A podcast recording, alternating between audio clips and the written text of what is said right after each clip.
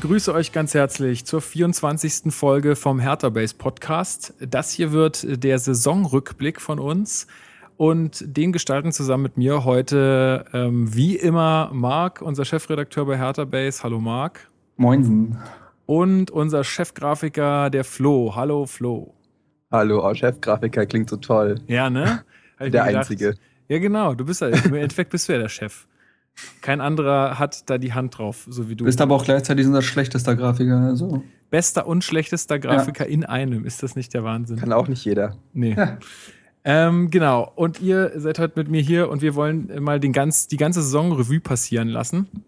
Äh, vorher gibt es noch ein paar Hinweise und zwar hatten wir im letzten Podcast auch angekündigt, dass wir jetzt so coole Kapitelmarken haben, dass man halt auch Sachen oder Themen, die einen nicht so interessieren oder wenn man nochmal irgendwann später reinspringt, dass man so ein paar Sachen überspringen kann und äh, auswählen kann. Das funktioniert anscheinend nicht auf allen ähm, Podcast-Playern. Äh, ich weiß, dass es bei, beim iPhone funktioniert. Ich weiß auch, dass es zum Beispiel bei der Podcast-App äh, Podcast Addict äh, funktioniert. Ähm, ja, ihr müsst einfach mal gucken. Wenn es nicht geht, müsst ihr entweder den Podcast-Catcher wechseln oder äh, ja, ihr verzichtet einfach drauf, wenn es euch nicht wichtig ist. Genau. Dann wie immer auch der Hinweis auf unsere anderen Kanäle. Wir sind auch auf Twitter vertreten unter äh, hb 1892 und wir sind auf Facebook, findet man uns unter HerthaBase 1892. Da könnt ihr auch mal einen Daumen hoch geben, wenn es nicht schon längst passiert ist. Und auch, wir sind auch auf Instagram, also das findet ihr dann wahrscheinlich auch alles über die Facebook-Seite. Also die Facebook-Seite ist da so ein sehr zentraler Punkt. Und was nicht zu vergessen ist, auch unsere Homepage, herterbase.de, unbedingt draufschauen. Und da wollen wir quasi ja auch so ein bisschen, dass ihr da die Artikel lest und so, weil äh, ich glaube, das ist auch für alle angenehmer. Da kann man die Artikel auch einfach schöner lesen und wir werden da in nächster Zeit das immer weiterentwickeln, sodass ihr da so eine Base habt für alle Informationen. Sagte ich auch die bereits. Hertha Base. Genau, die Hertha Base. So War nicht, ist, sein kommt, der Name kommt nicht von ungefähr, ne? Genau, haben wir uns. Und ich werde auch noch böse über den Mund gefahren, wenn du jetzt nicht die Homepage erwähnt hättest. Ja, ja, ich, ich habe es mir schon gedacht, deswegen habe ich es gerade noch so. Ähm, Ich, ich, ich sitze in deinem Nacken quasi. genau. Ähm, ja, wir haben der Werbeagentur viel Geld gezahlt für den Namen. Ähm, genau. Äh, ja, Jungs, wir fangen einfach mal an. Wie gesagt, ich würde jetzt einfach Spieltag für Spieltag mal durchgehen mit euch. Ähm, ich habe mir im Vorfeld, oder wir haben uns alle drei im Vorfeld äh, nochmal die äh, Bundesliga-Zusammenfassung von ähm, einer gewissen großen Zeitung mit vier Buchstaben angeguckt. Vielen Dank für den Service. Ansonsten seid ihr eigentlich echt scheiße. Aber ähm, das habt ihr mal ziemlich gut gemacht. Die Rechte sind ja leider nächstes Jahr woanders. Mal gucken, wie es dann da wird. Aber das ist auch ein Thema für einen anderen Zeitpunkt. Ähm, starten wollen wir natürlich mit dem ersten Spieltag, mit was auch sonst.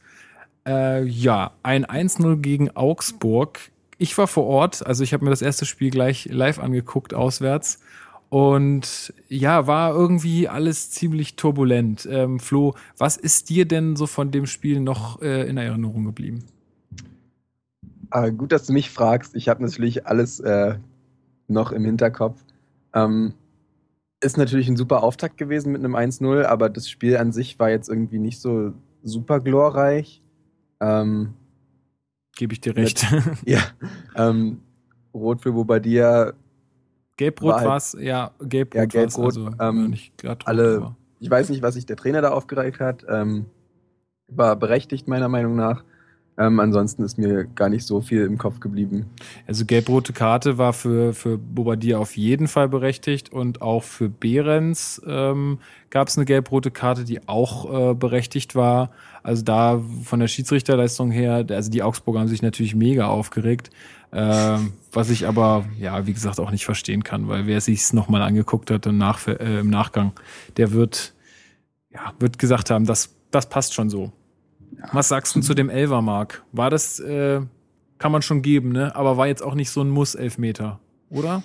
Mm, ich glaube, hatte ich das nicht sogar in dem Podcast noch gesagt? Ich bin mir ganz sicher. Du, ich das glaube, ist es schon war eine so. Weile her. Ja, also in den, in den heutigen, bei den heutigen Standards kann man den halt geben.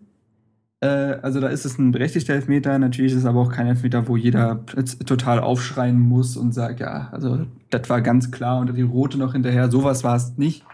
Es ist aber auch kein Elfmeter, wo, sich, wo man sich jetzt unbedingt beschweren darf. Ähm, wie schon bei den anderen beiden Schiedsrichterentscheidungen, die ihr schon genannt habt. Also Bobadilla eher im Wrestling-Modus unterwegs bei dem Foul gegen Lustenberger. Ähm, da kannst du, glaube ich, nicht viel drüber diskutieren. Woran ich mich erinnere, ist eine Mannschaft, die, also Hertha, eine Mannschaft, die tatsächlich souverän Bielefeld im Pokal vorher ausgeschaltet hatte, Richtig, ja. womit man ja auch nicht unbedingt rechnen konnte. Das war schon wahrscheinlich so der erste leichte Aufschwung, weil äh, man ja nicht wusste, wohin die Reise geht in dieser Saison. Und ich erinnere mich an einen tatsächlich äh, bockstarken Thomas Kraft, der uns den Sieg festgehalten hat.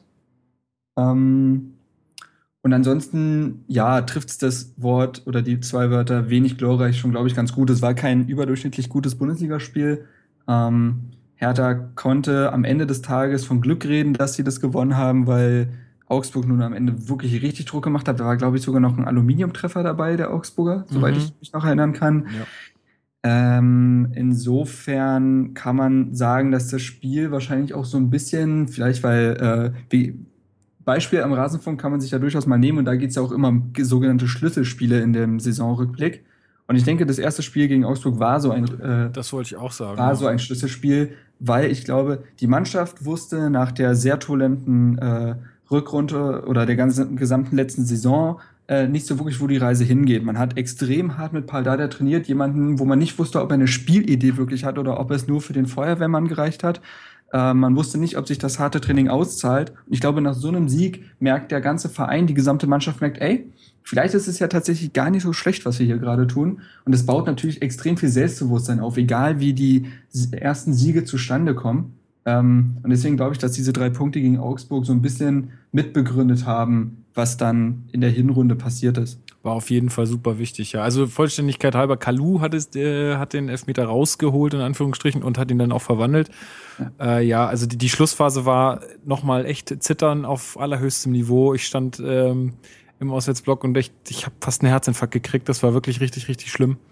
Ähm, aber wie gesagt, war ja, ging ja gut aus und wie du schon sagst, äh, ich denke auch, dass das ähm, eins der auf jeden Fall Schlüsselspiele war. Äh, gleich zum Beginn auch Kraft muss man da ein Riesenkompliment machen. Der hat uns den Sieg da äh, auch festgehalten. Also ein super Auftakt für die Mannschaft. Ähm, ja, und man dachte, geil, da geht was die Saison. Oder man, man, man ist zumindest mal positiv reingegangen. Ich meine, so ein 1-0-Sieg im ersten, am ersten Spieltag, der auch mehr oder weniger gezittert war, das lässt jetzt ja noch nicht irgendwie darauf hoffen, dass man überhaupt nichts mit dem Abstieg zu tun hat. Ja. Äh, vor allen Dingen, weil man das Ganze ja noch gar nicht einordnen konnte zu dem Zeitpunkt. Äh, man wusste ja auch nicht, wie stark ist jetzt Augsburg und so weiter. Man, man, und es kam ja auch raus, dass Augsburg auch nicht die beste Phase in, im, ähm, am Anfang der Saison hatte. Was vielleicht natürlich auch damit zu tun hat, dass man so schlecht startet äh, in Augsburg. Aber wie gesagt, das können Leute aus Augsburg podcasten dann. Ähm, am zweiten Spieltag hat man äh, zu Hause gespielt und ein 1-1 gegen Bremen erreicht. Ähm, ja, man hat, man hatte versucht, das erste Mal zwei Siege zum Auftakt einer Saison äh, zu, zu schaffen, ist uns nicht gelungen. gelungen. Und ähm, ja, das erste Tor war mehr so, na, ich will's nicht, will's nicht Ping-Pong nennen, aber es war so ein, der Ball fällt Stocker vor die Füße und der knallt ihn irgendwie unter die Latte. Äh, Flo, das war noch so ein bisschen, da dachte man noch, Stocker, cool, cooler Typ, äh, macht irgendwo da weiter, ähm, wo er so in der letzten Saison auch aufgehört hatte. Ähm, ja, Ja, und naja, dann ich hat man mich, gar nichts mehr von ihm gesehen. ja, das war, das ist echt traurig, weil ich habe mich halt äh, letzte Saison schon sehr gefreut, dass er dann diesen Aufschwung zum Ende hinbekommen hat und ähm, ihn dann ja so untergehen zu sehen im Laufe der Saison, es war dann halt schon traurig, weil ich habe mich wirklich sehr auf ihn gefreut. Das Tor war ja okay, kein kein super Kein tolles Traumtor. rausgespielt, aber war schon geil Aber- geschossen dann. es war halt einfach ein Tor, was uns, für, was für uns wichtig war und was, glaube ich, auch für ihn relativ wichtig war. Und ähm, Ja, man hat halt gesehen, irgendwie, da hat er noch so ein bisschen Stellenwert und dann ging es einfach bergab so. Aber darüber erzählen wir später ein bisschen. Ja, oder, oder weißt du, Marc, oder kannst du dich erinnern, warum das dann so bergab ging mit Stocker? Ich habe kein, hab keine Erinnerung mehr, wenn ich ehrlich bin. Ähm, naja, ich hatte ja damals auch den Artikel geschrieben, was ist eigentlich mit Valentin Stocker? Tatsächlich einer unserer Top-Artikel auf der Website. Ist mir, ist mir also unbedingt mal nachlesen. Genau. Ähm, nee, da habe ich so versucht, so ein bisschen rauszufinden. Ähm, ich denke, das hat damit zu tun, Valentin Stocker hatte noch die Vorschusslorbeeren aus der letzten Saison. Ähm, deswegen musste er noch aufgestellt werden und Paul Dardai war gerade erst dabei, sein Spielsystem zu erfinden. Ähm, das hat man dadurch gemerkt, in der Vorbereitung war es ja zum Beispiel so, dass Stocker auf die Außen abgewandert ist und nicht auf, die, äh, nicht auf der 10 gespielt hat, wie man es von ihm kannte in der Rückrunde. Auf der 10 hat Hegeler gespielt, ein weitaus anderer Spielertyp als er, nämlich jemand, der eher durch ja durchaus stattliche Defensivarbeit und auch eine gewisse Passstärke halt brilliert und nicht durch äh, die Attribute eines Stockers, also starke Technik, äh, sehr viel Zug zum Tor. Ähm, und diese Idee wurde vervollständigt, indem man dann ja Wladimir Darida verpflichtet hat, der zunächst defensiv begonnen hat als Sechser, aber sich immer weiter nach vorne gespielt hat und heute ja eigentlich der Spielgestalter oder zumindest der zentrale Mittelfeldspieler bei uns geworden ist. Ähm, und das ist eher das, was Paldada spielen möchte. Und da hat ein Stocker keinen Platz mehr gefunden und die zunehmend schlechteren Auftritte von ihm äh, haben das halt unterstrichen. Also ich weiß nicht, wenn Stocker jetzt noch mal äh, wenn Stocker nach dem Bremen-Spiel nochmal wirklich äh, durchgezogen hätte und wirklich auf seinem Niveau geblieben wäre, hätte, hätte es anders aussehen können.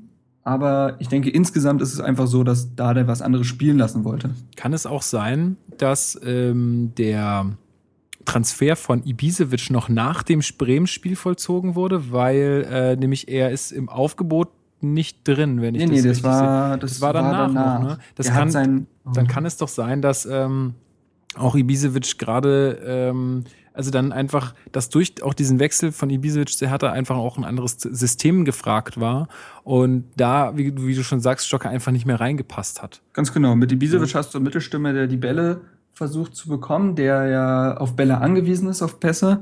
Und das ist ein Stocker nicht. Also Stocker macht viele Dinge gut, aber selbst in seinen besten Phasen hat man immer wieder erkannt, dass er sehr, sehr schlechte Passwerte vorweist. Also bei ihm waren 60 Prozent angekommene Pässe waren meistens das höchste der Gefühle.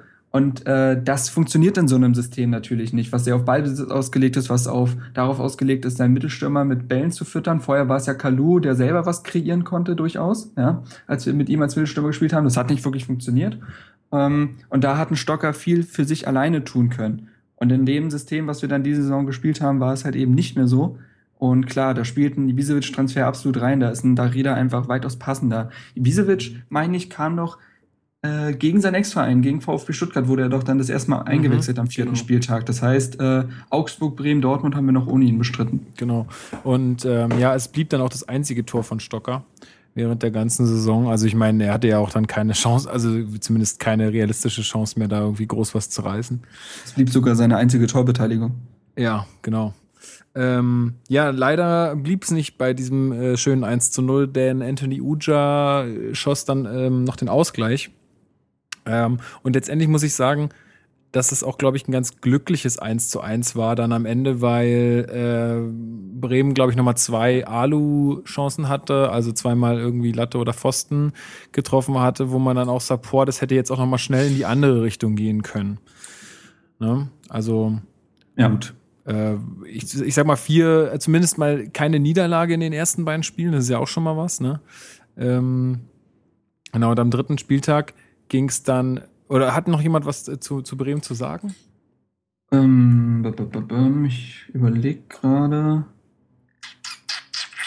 Das war, glaube ich, nichts ja, mehr. Da war, Bremen, da war Bremen auf jeden Fall noch stark in der Phase der Saison. Ah, ja, ja, und ich glaube tatsächlich hat das nicht auch so ein bisschen äh, auch so, also ich, ich sehe es gerade auch in meiner Einzelkritik, das hat auch so ein bisschen, glaube ich, diesen, diesen ersten Aufschwung von Genki Haraguchi irgendwie begründet. Also der in der Hinrunde ja dann seine starke Phase hatte, so in den Spielen Bremen, Stuttgart, Wolfsburg war der richtig gut.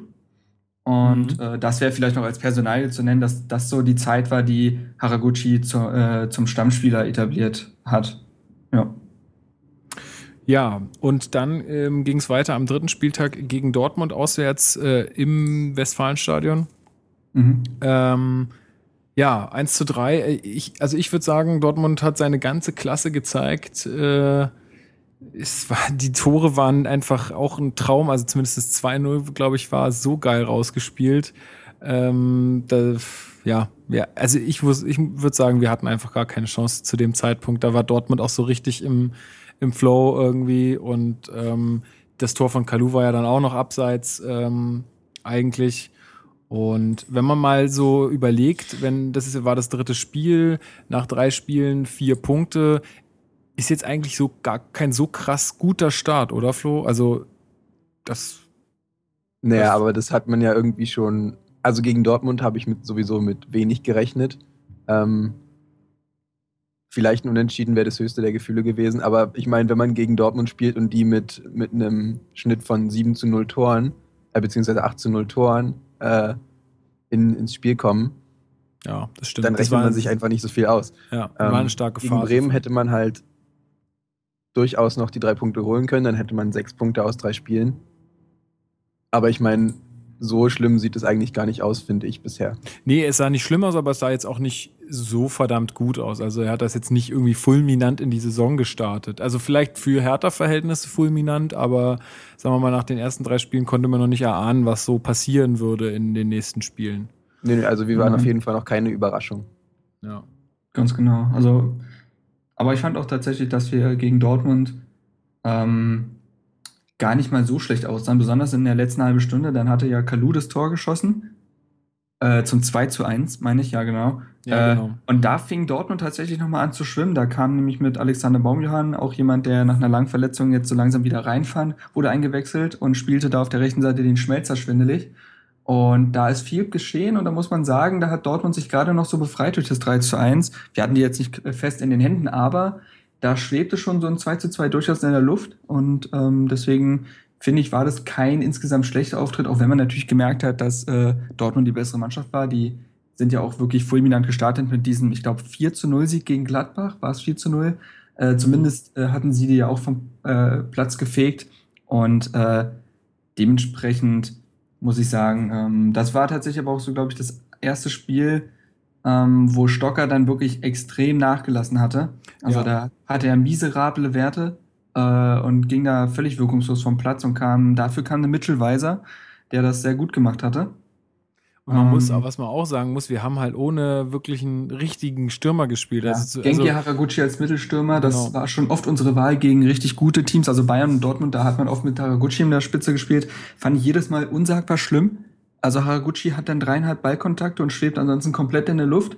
Ich verstehe schon, warum man das tut. Insofern, dass man halt sagt, ähm, ist ein sehr schneller Spieler, wendiger Spieler bei Kontersituationen. Ist das nicht schlecht, wenn er in der vordersten Reihe steht und den kürzesten Weg zum Tor hat? Das ist mir schon äh, ein Begriff, aber insgesamt muss ich sagen, hat das nie funktioniert. Und äh, ein weiteres Indiz dafür, dass man noch einen wirklichen Mittelstürmer gebraucht hat. Ähm, auch wenn Kalu ja dann das 1 zu 0 gemacht hatte, er kam ja für, ich weiß nicht, ob er für Haraguchi direkt reinkam, aber er kam zumindest in den Mittelsturm und äh, hatte dann das Tor gemacht. Hm. Und insgesamt, wie ihr schon sagt, ein, ein Sieg, ein Unentschieden, eine Niederlage war eine Ausbeute, wo man noch nicht die Vuvuzelas rausholt, aber genauso gut noch nicht in Trauer verfällt. Und äh, deswegen fand ich, finde ich, das zweite Schlüsselspiel schon früh, wenn man so möchte, war dann auch schon das Spiel gegen Stuttgart. Absolut, ja. Ähm, wieder zu Hause gegen Stuttgart. Ähm, und da hat man, was du jetzt gerade gesagt hast, auch äh, das erste Mal so Haraguchis Klasse gesehen beim 1 zu 0.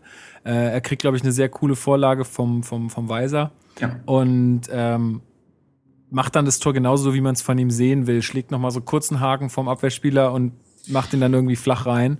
Äh, was, ähm, ja, was eigentlich, was, was wir eigentlich jeden Spieltag irgendwie von, von ihm sehen wollten, was wir auch noch später mal gesehen haben in Heidenheim und äh, gegen noch andere Mannschaften, die- zu denen wir noch später kommen. Ähm, also das war wirklich äh, ein sehr, sehr gutes Tor von ihm. Ja. Ähm, aber kurz danach, äh, oder ja doch, das war relativ kurz danach, kam dann ein relativ, ähm, also ich würde sagen, vermeidbares Kopfballtor. Äh, Flo, hast du noch, äh, weißt du noch, wie es ungefähr zustande kam? Oh Gott, nee, es tut mir leid. Es war aus dem rechten, ich glaube aus dem rechten Mittelfeld und dann, also war ein Freistoß und dann steht Sunic komplett blank, so komplett. Äh, da war gar keiner bei ihm und köpft den Ball einfach rein. Und ähm, danach war aber noch kurz vor der Pause dann die hat so schön, ähm, ich scheiße, ich wollte den Namen eigentlich nicht sagen. Verdammt, piep ich raus. Ich piep's raus. ähm, den Lusthammer ausgepackt. Ey, dieser Begriff ist, hat sich bei mir so eingebrannt, das ist Ja. ganz schlimm. Ja, Lustenberger hat sieben Jahre nicht mehr getroffen für Hertha und äh, schießt dann halt so ein Ding rein. Das war schon echt der Hammer. Also ich, ich weiß noch ganz genau, wir haben das in irgendeiner ganz kleinen Bude bei einem Kumpel geguckt, ähm, so eine Einzimmerwohnung. Es war ultra warm und ich, ich habe es nicht geglaubt, dass das, dass das passiert ist, dieses Tor. Das war echt der Wahnsinn. Ähm, ja, aber auch da muss man sagen, haben wir uns äh, eigentlich mehr oder weniger zum Sieg gezittert am Schluss noch. Ja. Also es gab dann noch eine gute Chance von Maxim, wenn ich mich nicht, äh, wenn ich mich nicht täusche. Mhm. Und ja, also das war. wa- Warum, warum würdest du jetzt sagen Schlüsselspiel, Marc? Wegen, äh, genau deswegen, wie wie wir es gerade besprochen haben, Hertha mit äh, drei Spielen und vier Punkten. Und ich glaube tatsächlich, wenn wir gegen Stuttgart nicht gewonnen hätten, ja, äh, hätte das insgesamt schon echt nicht mehr so toll ausgesehen, nach vier Spielen vier Punkte zu haben und gegen ein, ja, gegen Stuttgart und auch äh, gegen Stuttgart und Bremen, die ja durchaus in unseren Tabellenregionen äh, hätten sein können, rein von der ja, rein von der letzten Saison aus gesehen kann man ja durchaus sagen, dass das möglich gewesen wäre, also du- durchaus Ligakonkurrenten. Ähm, wenn wir da jetzt verloren hätten, finde ich, hätt, hätten viele in Berlin, glaube ich, schon Trübsal geblasen. Das hätte schon so einen Negativtrend irgendwo vielleicht begründen können, weil äh, danach haben wir gegen Wolfsburg gespielt. Ich will es noch nicht vorweggreifen, weil da haben wir auch verloren. Ähm, also ich finde schon, dass das Spiel Ich gegen will es nicht Stuttgart. vorweggreifen und gesagt sein. ja, aber ich meine, ich will jetzt nicht das Spiel besprechen, aber schon, ähm, ähm, das Spiel gegen Stuttgart hat Dardai und der Mannschaft Luft verschafft, glaube ich, um weiter ruhig arbeiten zu können. Ähm, deswegen finde ich, war das halt von der Bedeutung durchaus wichtig. Und eine kleinere Bedeutung war es, äh, in diesem Spiel fiel Peter Pekarik verletzt aus. Und Mhm. Mitchell Weiser hat ihn das erste Mal auf der rechten Abwehrseite vertreten. Und das war natürlich eine, äh, eine Entscheidung, eine personelle, die die gesamte Saison ähm, beeinflusst hat. Absolut.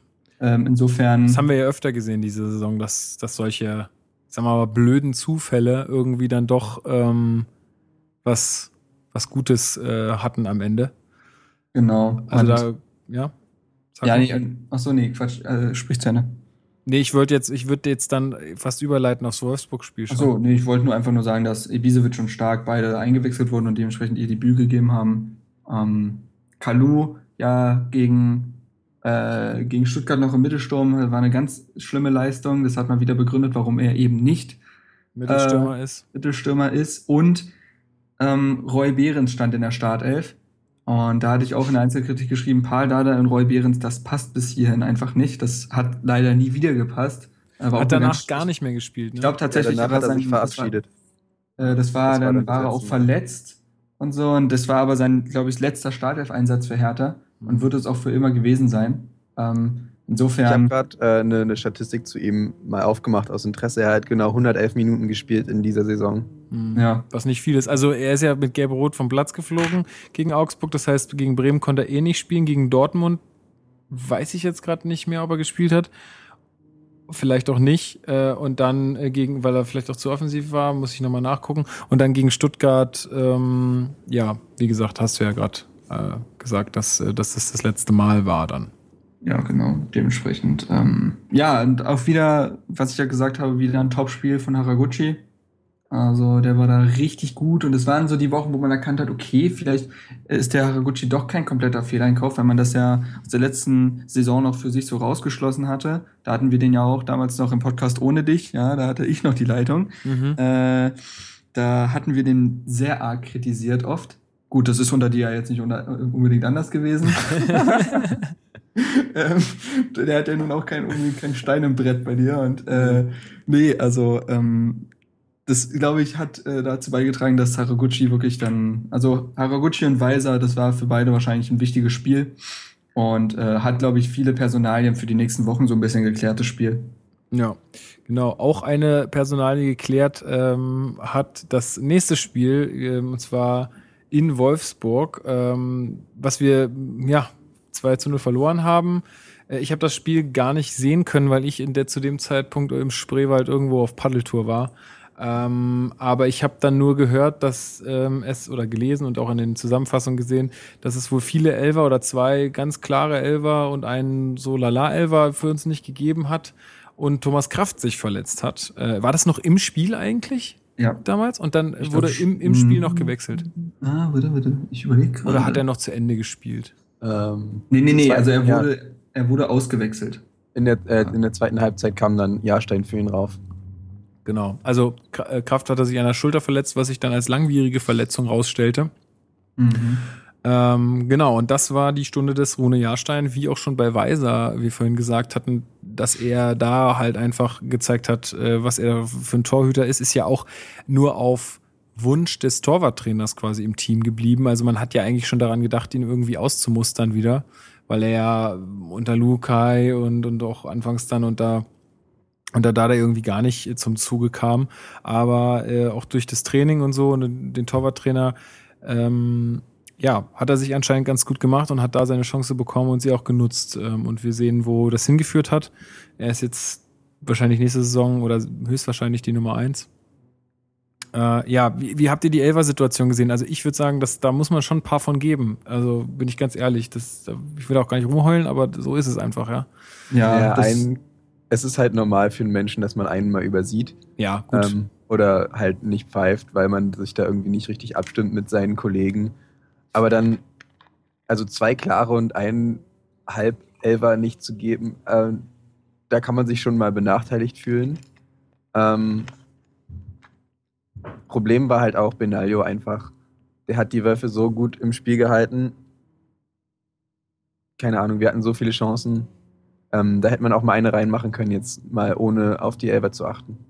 Ja, Mhm. also vor allen Dingen, ähm, wenn, also das hatten wir in letzter Zeit dann oft, ich, ich, ich kann Fehlentscheidungen meistens noch verstehen, was mich, am, was mich aber an dem Schiri am meisten nervt, ist keine klare Linie zu haben. Ähm, und das war in dem Spiel zum Beispiel auch mit den Elfmeterentscheidungen so. Ibisevic und Kalu wurden jeweils absolut elfmeterreif gefoult. Ich glaube, Weiser war es. Von Dante, der auch gefoult wurde, ganz klar. Da Ähm, gab es auch eine, äh, eine Situation. Und gleichzeitig wird aber dann ein Elfmeter für Draxler gepfiffen, den man, wenn man die anderen sieht, niemals hätte pfeifen dürfen. Also, weißt, also Ja, wenn, ja. wenn er den dafür nicht gibt, dann ist es immer, dann ist es eine Linie, die ist zwar konstant scheiße, aber die ist konstant. So. Und das nervt mich noch viel mehr, wenn jemand das nicht hinbekommt. Und dann ist es nicht eine doppelte Benachteiligung am Ende des Tages. Ähm, und Gut, nee, wenn man klar, jetzt, also- wenn man jetzt sagt, er hat es wirklich nicht gesehen bei den ersten drei Mal, dann muss man halt sagen, Job, Job, Job verfehlt, ne? Also Wie auch immer, äh, wie auch immer das dann zu erklären ist, muss man sagen, das war keine Glanzstunde des Schiedsrichters. Ich habe keine Ahnung, wer das tatsächlich war in dem Spiel. Das ist mir, ist mir jetzt oft, also oft macht man es ja nur an die Leistung fest und ich habe jetzt keinen Namen im Kopf. So, ich wüsste jetzt nicht, wer das gepfiffen hat oder nicht gepfiffen hat.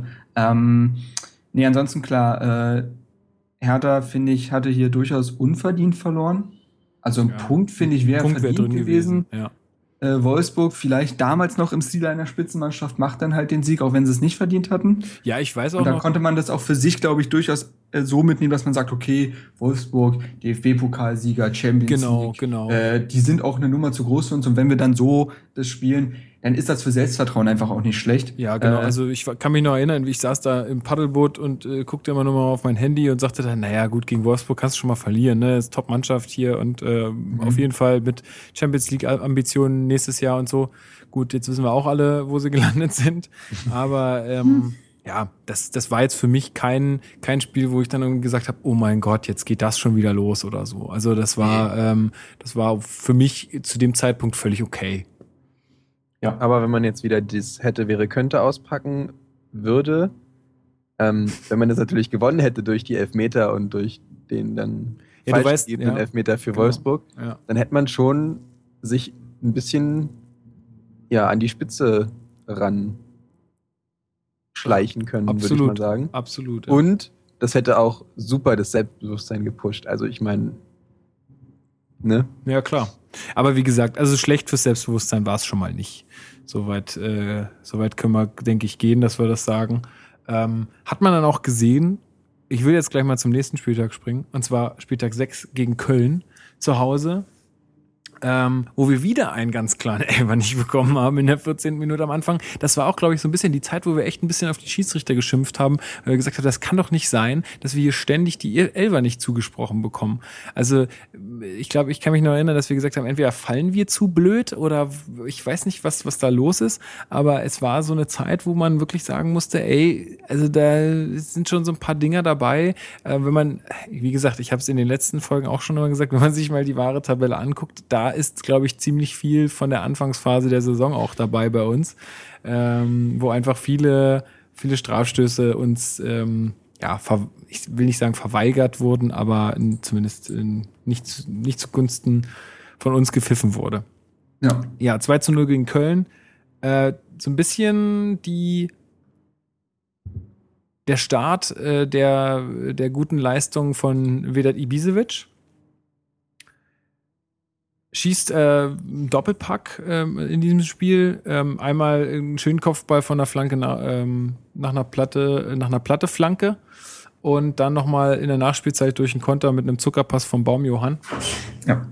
Ähm, und ja, das war so ein, ich weiß auch gar nicht, was ich zu dem Spiel groß sagen soll. Es war ein ganz souveränes Ding. Ich hatte jetzt, da habe ich jetzt gar nicht in Erinnerung, da hatten wir, glaube ich, nie irgendwie Sorge, dass wir, da, dass wir das noch verlieren oder so. Also das war ein ganz souveränes äh, Heimspiel, was auch so ein bisschen dazu führte, dass wir ja auch, ähm, dass, dass, dass das Olympiastadion ja mehr oder weniger so eine Festung wurde. Ne? Also wir, wir haben ja dann echt in, in Folge, glaube ich, dann erstmal nicht mehr verloren zu Hause. Ah, doch. Dann, naja, gut, gegen Gladbach dann später. Ja, habt ihr noch irgendwas zu dem Spiel zu sagen? Ich weiß nicht. Ja, da, also ich finde, da sieht man irgendwie schon so einen kleinen Saisontrend, weil ich meine, nach der äh, Niederlage gegen Dortmund hat man sich wieder hochgekämpft, hat gewonnen. Nach der Niederlage gegen Wolfsburg hat man sich mhm. wieder hochgekämpft, hat direkt wieder gewonnen. Also so einen Trend kann man da schon erkennen, ja. dass, dass man sich auf jeden Fall nicht unterkriegen lässt. Und ähm, das, hat dann, das hat dann einfach gezeugt vom krassen Selbstbewusstsein, was unter Padala jetzt irgendwie ähm, ja ans Licht gekommen ist, was ja. irgendwie vorher gefehlt hat. So und das war, das war auch der Zeitpunkt, wo man dann auf Platz 5 sprang und dann äh, auch nie wieder schlechter. Doch, na, scheiße, Uiuiui, da hast du mir eingelegt. Ja, nie wieder schlechter wurde als sieben. So. nee, äh, was ich noch zum Spiel sagen möchte, äh, kluge Beobachtung vom Flo und es ist auch da erkenntlich, die Mannschaften, die mit uns eigentlich auf Augenhöhe stehen, die konnten wir halt meistens schlagen. Und das ja, war ja da, der große Trumpf in der Saison, dass wir meistens Mannschaften, die mit uns auf Augenhöhe spielen oder spielen können, dass wir die meistens geschlagen haben und dadurch der äh, Best of the Rest wurden, so ein bisschen. Ähm, äh, überragende Leistung von Rune Jahrstein, erinnere ich mich. Ja. Ähm, der kann es anscheinend gegen die äh, Clubs vom Rhein. Also jetzt gegen Leverkusen in der Rückrunde ja auch ähnlich gespielt, wenn nicht sogar noch besser. Ähm, Niklas Stark hatte, äh, hatte den verletzten Sebastian Langkamp dann vertreten, der hatte sich ja verletzt. Äh, Hatten wir noch kurz Glück, ne? Das, äh, er hatte ein Handspiel, glaube ich, auch im Strafraum der Stark. Ähm, das sein. war noch so ein bisschen glücklich. Aber äh, ja, gut. Aber trotzdem muss ich sagen, äh, auch so ein bisschen die Geburtsstunde von Niklas Stark in dieser mhm. Saison, der sich ja auch als wirklich ähm, nicht Spieler unbedingt immer der ersten Elf, aber zumindest Spieler Nummer 12, 13, 14 immer herausgestellt hat, der der Mannschaft immer helfen konnte, wenn es so kommen musste. Ähm, ansonsten, ja klar, also Ibisevic Doppelpack. Dann war es ja lange Zeit so, dass Ibisevic es nur doppelt konnte. Äh, bin verwundert, dass der nicht zweifacher Vater ist. Ähm, oder Zwillinge oder ähnliches. Ja, stimmt. Hattest du damals schon gesagt, er kann es nur im Doppel. Ich hab's, ich hab's recherchiert. Es wäre so geil gewesen, wenn er Zwillinge äh, gekriegt hätte. Äh, oder so. Ey, ich völlig abgegangen. Das, das wäre ein Tweet gewesen. Bumm. Ja. Nee, aber, ähm, nee, genau. Und äh, Tatsächlich stelle ich fest, auch hier Stocker noch in der Startelf. Der war ja sogar noch lange in der Startelf, aber hat halt echt nicht mehr die Leistung gebracht, die man sich von ihm erhofft hatte. Ja, da wo man auch echt sagen muss, man hat ihm da schon echt ein bisschen auch Kredit gegeben. Also man hat ihm die Chance ja. schon gegeben, ne, sich auch noch mal zu beweisen, weil man ja, weil wir jetzt, glaube ich, in den letzten Podcasts auch immer gesagt haben, naja, und der Stocker und ihn jetzt gegen Bayern reinzuwerfen und so, wie soll das funktionieren und so, äh, warum gibt man ihm vorher keine Chance mehr? Naja, er hat es halt auch echt ein bisschen verkackt ja, in den ersten Mal, Spielen. Also wie er ja auch, äh, in der Zeit haben wir ja eher mit einem 4-4-2 gespielt. Also Kalu war da ja noch kein Außenspieler, sondern wirklich hängende Spitze. Ja. Äh, und da brauchtest du halt einen auf den Außen. Und Behrens hatte sich ins Ausgeschossen, beziehungsweise war lange auch verletzt. Äh, Weiser musste für Pekarik aushelfen. Und so ergab sich das, dass dann halt auch ein Stocker lange noch Stamm gespielt hat, bis dann Kalu diese Position endgültig übernommen hatte. Und da da ja auch irgendwann auf das Experiment äh, kam, äh, Chigerchi auf die Außen zu stellen. Also Mhm. äh, diese Möglichkeiten, diese Optionen für die Außen haben sich ja erst in, innerhalb der Saison dann herausgestellt und da war Stocker natürlich noch die logische Alternative anfangs. Ähm, genau. Ja. Ja, das ist eigentlich so alles, So kann man man, zu dem kann man Spiel stehen sagen, ne? Ja, sagen kann. bis hierher, genau, das war auch so ein würde ich auch sagen. Bis hierher würde ich auch so sagen, ein- ähm, Sprich. ich? Ja, ja, klar. bis hierher würde ich auch sagen, ähm, wenn, man, wenn man sich jetzt Weiser und Stark ähm, so anschaut, dass man im Prinzip ja, also auch Jahrstein, dass man im Prinzip sogar von Verletzungsglück sozusagen reden kann. Ähm, ich weiß nicht, Ja, ob das ist jetzt so wirklich gemein so. ist, aber ähm, sonst hätte man quasi dieses, dieses Potenzial, was in denen einsteckt, gar nicht, gar nicht wirklich so Ja, äh, bemerkt. Glück zumindest für diejenigen, die dann eingewechselt wurden dadurch. Ne? Ja. Also das war Pech für die einen, Glück für die anderen, Glück vielleicht auch dann so vom, vom Leistungsniveau her dann für die ganze Mannschaft. Das stimmt. Und man muss auch sagen, das er ich finde, das Spiel gegen Köln war auch das erste Spiel, wo man richtig so sah, dass, wow, die haben wir gerade einfach wegdominiert. Das war ja so lange nicht mehr, also auch in der Rückrunde unter, unter Dardai hatten wir ja nur ganz vereinzelt Spiele, wo wir wirklich gut gespielt haben und diese, diese Spielkontrolle, was ja dann zu unserem Matchplan wurde innerhalb der Saison, finde ich, hat da das erste, naja, nicht unbedingt das allererste Mal, aber über 90 Minuten das erste Mal durchgestrahlt. Und das war wirklich so ein Spiel, wo man gesagt hat, okay, das ist also anscheinend irgendwie das, was Dardai jetzt spielen möchte. Und das ist halt komplett aufgegangen. Also wie Köln hatte ja hat ja keinen Stich gesehen eigentlich. Und äh, ja, das, das war so das erste Spiel, wo man das so über 90 Minuten wirklich mal durchgezogen hatte. Ja. Dann siebter Spieltag, 1 zu 1 gegen Frankfurt, das Spiel der Doppelzöpfe Russ und ähm, Meier. Äh, das ist eine, co- eine coole Kombo. Ja, 1-0 durch Meier, der Hertha Schreck. Ähm, ja, war irgendwie ein Spiel, keine Ahnung. Das, äh, ich fand bemerkenswert bei dem Spiel, um da auch jetzt einfach mal ein bisschen weiter äh, und schneller voranzukommen, dass ähm, sich da gezeigt hat, wenn man halt dran bleibt und Hertha ist dran geblieben in dem Spiel, hatte echt viele gute Möglichkeiten. Darida schießt dann auch das ganz, ganz verdiente 1 zu 1. Ähm, das hätte man, glaube ich, auch gewinnen können, das Spiel, wenn es irgendwie ein bisschen anders gelaufen wäre. Aber das, da, da war einfach eine gute Moral in der Mannschaft zu dem Zeitpunkt. Und das hat man dann mit so einem 1 zu 1 auch gesehen. Und ähm, ja, das, das war für mich so das, was in Erinnerung geblieben ist, einfach, dass man die Moral so hoch gehalten hat, dass, dass da das 1-1 dann auch noch raussprang letztendlich. Ja, also Das erste äh, Tor für Darida im Hertha-Dress, Stimmt. lese ich fast, gerade. nee, Ja. der hat gegen echt? Bielefeld getroffen. Ach so, in der Bundesliga dann wahrscheinlich. Ja, gut. Ja, in der Ja, okay. Hm. Das erste Bundesligator Hm. für Darida. Genau. Und ähm, ja gut, das Meier-Tor hätte man eventuell verhindern können, wenn er da nicht komplett alleine. Ja, es war so ein typisches Meier-Tor, ne? ja, Das war so also er ein- steht halt genau. er liegt richtig. schon im, er liegt schon auf dem Boden und schießt das Ding noch irgendwie rein. Das ist halt so typisch. Ja, gut. Nee, ich muss sagen, 60, fast 60 Prozent Ballbesitz, 8 zu 3 Schüsse aufs Tor. Das war schon ein eindeutig verdienter Punkt. Ja, Ähm, aber klar, so ein Spiel hast du auch mal drin, wo du einfach nicht so wirklich weißt, woran es jetzt gelegen hat, dass man den äh, Sp äh, Gegner nicht an die Wand gespielt hat.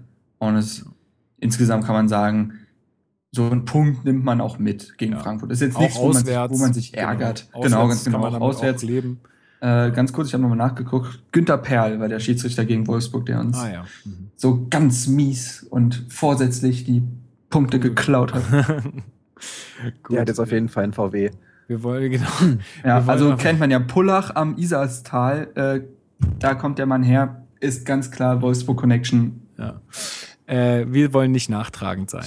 ähm, ganz klar äh, an die Wand gespielt haben wir dann aber am nächsten äh, Spieltag am 8. Äh, Hamburg zu Hause.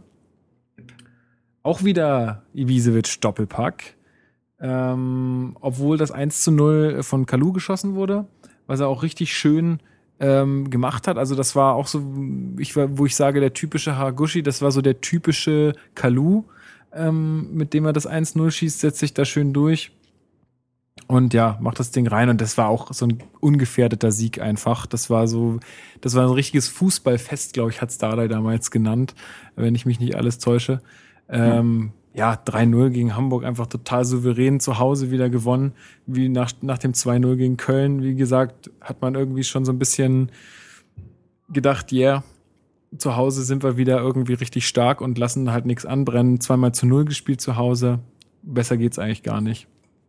Ja, war auch das zweite Heimspiel, bei dem ich dabei war. Also ich war gegen Stuttgart dort und jetzt auch gegen den HSV. Das ist immer so ein Ritual, dass ich da mit einem Kumpel, der halt HSV-Fan ist, hingehe.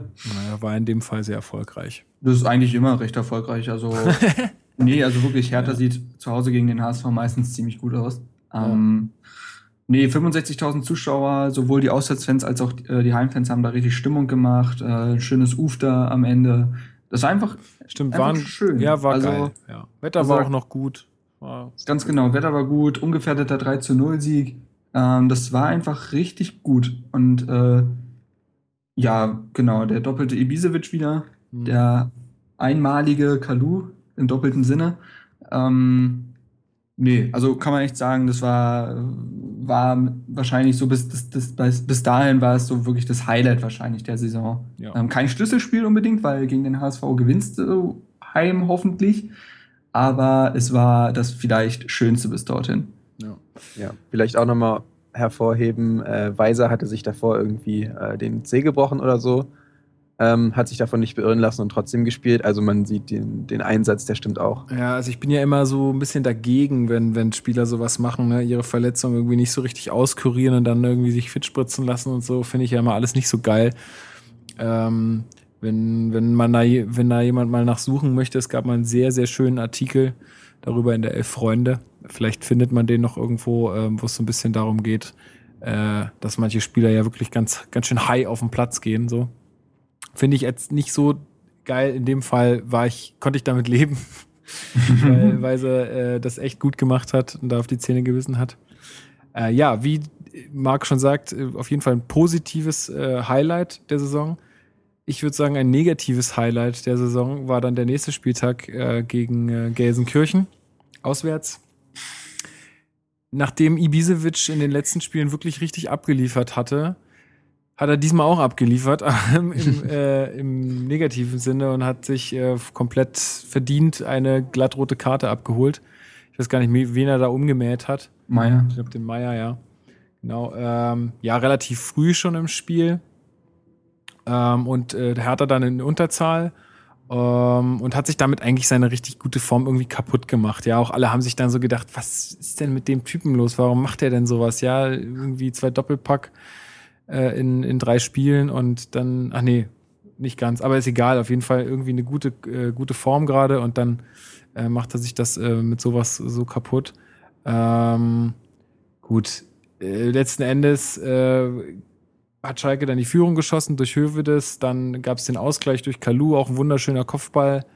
Ähm, ja. Und in der Nachspielzeit, was dann richtig, richtig bitter war, weil Hertha eigentlich bis dato super gut mitgehalten hatte, ähm, auch in Unterzahl, ähm, war dann halt einfach noch der, der Siegtreffer für Schalke durch Sané, wo man, wo man ihm auch ein bisschen zugute äh, Meier hat das Tor gemacht. Sané ja, aber Sané, genau, Sané ist, ähm, aber eigentlich hat Sané den, das Ding geschossen, weil der hat, der ist bis, ja, okay. bis zur Grundlinie durchgegangen, hat sich auch nicht fallen lassen nach Kontakt mit Jahrstein, wo es auch auf jeden Fall einen Elfer hätte geben können, sondern ähm, ist weitergelaufen, hat dann quergelegt und Meier schiebt ihn dann rein. Ja, ähm, ja würde ich sagen, also auch mit den Jubelbildern von Schalke danach äh, auf jeden Fall ein negatives Highlight der Saison. Auch mit dieser roten Karte. Wie lange war er dann gesperrt? Drei Spiele? Vier? Das waren mehr ich, als drei. Ich meine, es waren vier und dann äh, hatten wir uns noch darüber beschwert, dass es so lange war, weil äh, irgendwas war da, wo wir den Vergleich gezogen haben, dass das äh, halt nicht im Verhältnis stehen würde. Ja, ist halt Ibisevic, ne? Ja, so. ist Ibisevic. Naja, es hat ja auch der Bundesliga wenn die Karten gespielt, ihn als Rüpel da stehen zu lassen. Ähm, ja, es war bitter. Ich meine, ich weiß noch, wie Baumjohann sich danach auch drüber aufgeregt hat, wie er irgendwie meinte, ja, und die feiern sich hier, als ob sie gerade die deutsche Meisterschaft gewonnen hätten. Das kotzt mich an. Das war auch schön, dass er ein bisschen aus der Haut gefahren ist. Der kam ja da auch rein in der, zur zweiten Halbzeit und hat da auch für Aufschwung gesorgt. Ähm, war heftig, was da Weiser und Kalu und auch Baumjohann da teilweise mit der gesamten äh, Abwehr und auch ein paar Mittelfeldspielern, also der Defensivabteilung Schalkes angestellt haben. Mhm. Ähm, also war ein Spiel, wo man trotzdem irgendwas für sich rausziehen konnte. Und äh, dementsprechend halt bitter, weil man das Spiel eigentlich nicht verlieren hätte dürfen. Ähm, also dürfen von wegen äh, rein von der Leistung her. Natürlich darf man ein Spiel gegen Schalke verlieren, aber ähm, ja, insgesamt halt leider ein bisschen bitter. Ich weiß noch, wie Kalu ausgewechselt wurde und Brooks reinkam für Zeitspiel und eine halbe Minute später oder so Oh, ja. fiel dann das Tor. Ja. Also ja, einfach bitter und äh, insgesamt aber ein Spiel, wo man durchaus gesehen hat, dass wir vielleicht auch mit so einer größeren Mannschaft durchaus mithalten können. Ja, äh, Flo, hast du noch irgendwas zu dem Spiel? Ich äh, Ja, würde sonst das- gern das- abhaken für immer. Ja, das Abschlusswort von Marc war schon ganz gut. Wir können mithalten. Ähm, Ja, genau. Das Tor Das- blöd, aber ich glaube, mehr das, gibt es auch nicht zu sagen. Genau, das war so mit mehr oder weniger die Quintessenz, dass man einfach gemerkt hat, ey, wir können sogar zu zehnt äh, in Gelsenkirchen irgendwie richtig mithalten. Dass das jetzt am Ende dann so ausgeht, ist halt bitter, aber nur gut. Ja, dann begann für mich äh, am zehnten Spieltag so ein bisschen meine, ähm, ich glaube, ich hatte dann einen Urlaub genommen und dann äh, bin ich nämlich zu den nächsten drei Spielen ähm, gefahren. Einmal nach Ingolstadt auswärts, weil das ja hier aus Nürnberg nicht so weit weg ist. Das ist quasi eine Dreiviertelstunde mit dem Auto. Ähm, dann war ich in Frankfurt im Pokal und dann gegen Gladbach. Fangen wir mal mit Ingolstadt an.